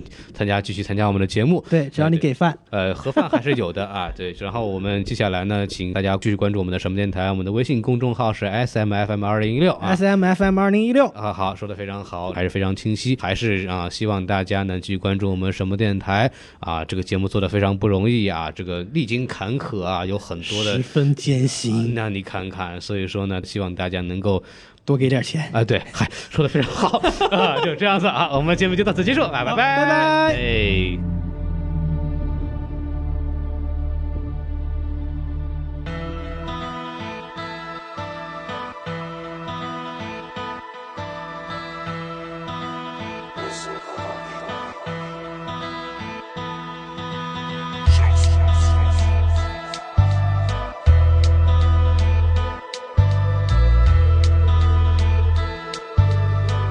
嘿，嗯嗯，看过全是阴的天，走过全是泥的田，想要地球绕一圈，却困在人类动物园，赚了没必要的脸，花了没必要的钱，只希望没必要的争端没必要再出现。我的胡思乱想总是流露出我像一个游牧民族，到处种下自由的树，一路感谢兄弟们的求助，在姑娘家的留宿也留不住我通向自由之路，于是背上了背包，耳机 play loud，当所有人都睡着，而我在路上飞高，三千里路的云和月，音乐让有心的耳朵都听得见。嗯嗯，我爱上这个世界的五颜六色，却痛恨风景依旧，却不念旧课。他告诉我，你只将自己灵魂拥有，其他一切身在自然，死不带走。还有三千人没会，还有三千事不会，才走三千里，所以才饮三千杯不醉。当我走过人生第一个三千里，才发现我还走在这小山间里，我才走三千里，离下站还差三千米，哎这压力绝比担得起。哎绕地球是个三千里，是个三千里，我才走三千里，离下站还差三千米，哎这压力绝比担得起。哎绕地球是个三千里，是个三千里，我继续哎躲着，继续活着，继续做个不管坐着飞机还是坐着绿皮火车，继续地平线上绕我和我的伙伴，相信最美的风景就在下一座山。进入三千里的沙漠后，有三千鲜艳花朵，三千块的出场费，差不多我为你花过三千花从中间过去，忍住你不要墨迹，所有逢场作戏在我这里消失的彻底。当我走到沙漠中，才发现周围的人大都疯，拿着剑相互劈开，像极攒了许多年的怨念。难怪人们渐渐的变得十分危险，可怕的嘴脸对彼此垂涎。更让我看不明白的是，还是蜃楼楼阁亭台，天边那一片云彩并不是我要的，所以往前走拆穿地平线的谎言。我不管地球是方是圆 Yeah，我都要一往直前。我才走三千里，我才走三这千，下站还差三千这米，下站还差三千这，压力绝比单的这轻压力绝比单的绕轻。地球是个三千让里地，球是是个个三三千千里里，我才走三千里，我才走三千这，下站还差三这千下里，站还差哎三这千，压力绝比单这的轻压力绝比哦单的让轻。地球是个三千让里地，球是是个个三三千千里里。我哎们慧眼识英雄，你别不识货。早已深陷在泥潭，你还不知错。哥们儿逍遥游人间，卖的不止阔。埋头苦干，没结果是你路指错。人分形形色色，及时行乐。我过得浑浑噩噩，和 homie 燃烧生命，把持街头的特色，牛蛙的手随便扯扯，能把你拿去热热。这一路上无聊，就拿你当段子逗大家乐呵。生命过客，文人墨客。你属于哪种货色？不受挫折，怎么活着？不过河才叫我一生坐着。想要的弄到手，你陪我从无到有，时间倒流，若再相见，兄弟，我为你倒酒，感谢老天让我的心情变旧。Homie 骂我太念旧，老到欠揍，有奖杯帮我垫后，就快点翻过那边山脉，我们策马去关外，这种 feel 你无法山寨，别在意我的穿戴，call me 安泰 hero，配合的你室友带上戒偶，BBC 才刚露一手，在桂林留宿一宿，明早必须走，继续走，这旅程没有尽头，这有一天长地久。我才走三千里，我才走三这千，下站还差三千这米，下站还差三这千，压力绝比单的这轻压力绝比单的绕轻。地球是个三千让里，地球是个三千千里，我才走三千里，我才走三千这，下站还差三这千下里，站还差三千这，压力绝比单这的轻压力绝比单的绕轻。地球是个三千让里，地球是是个个三三千千里。江南走过，那个在季节里的容颜如莲花的开落。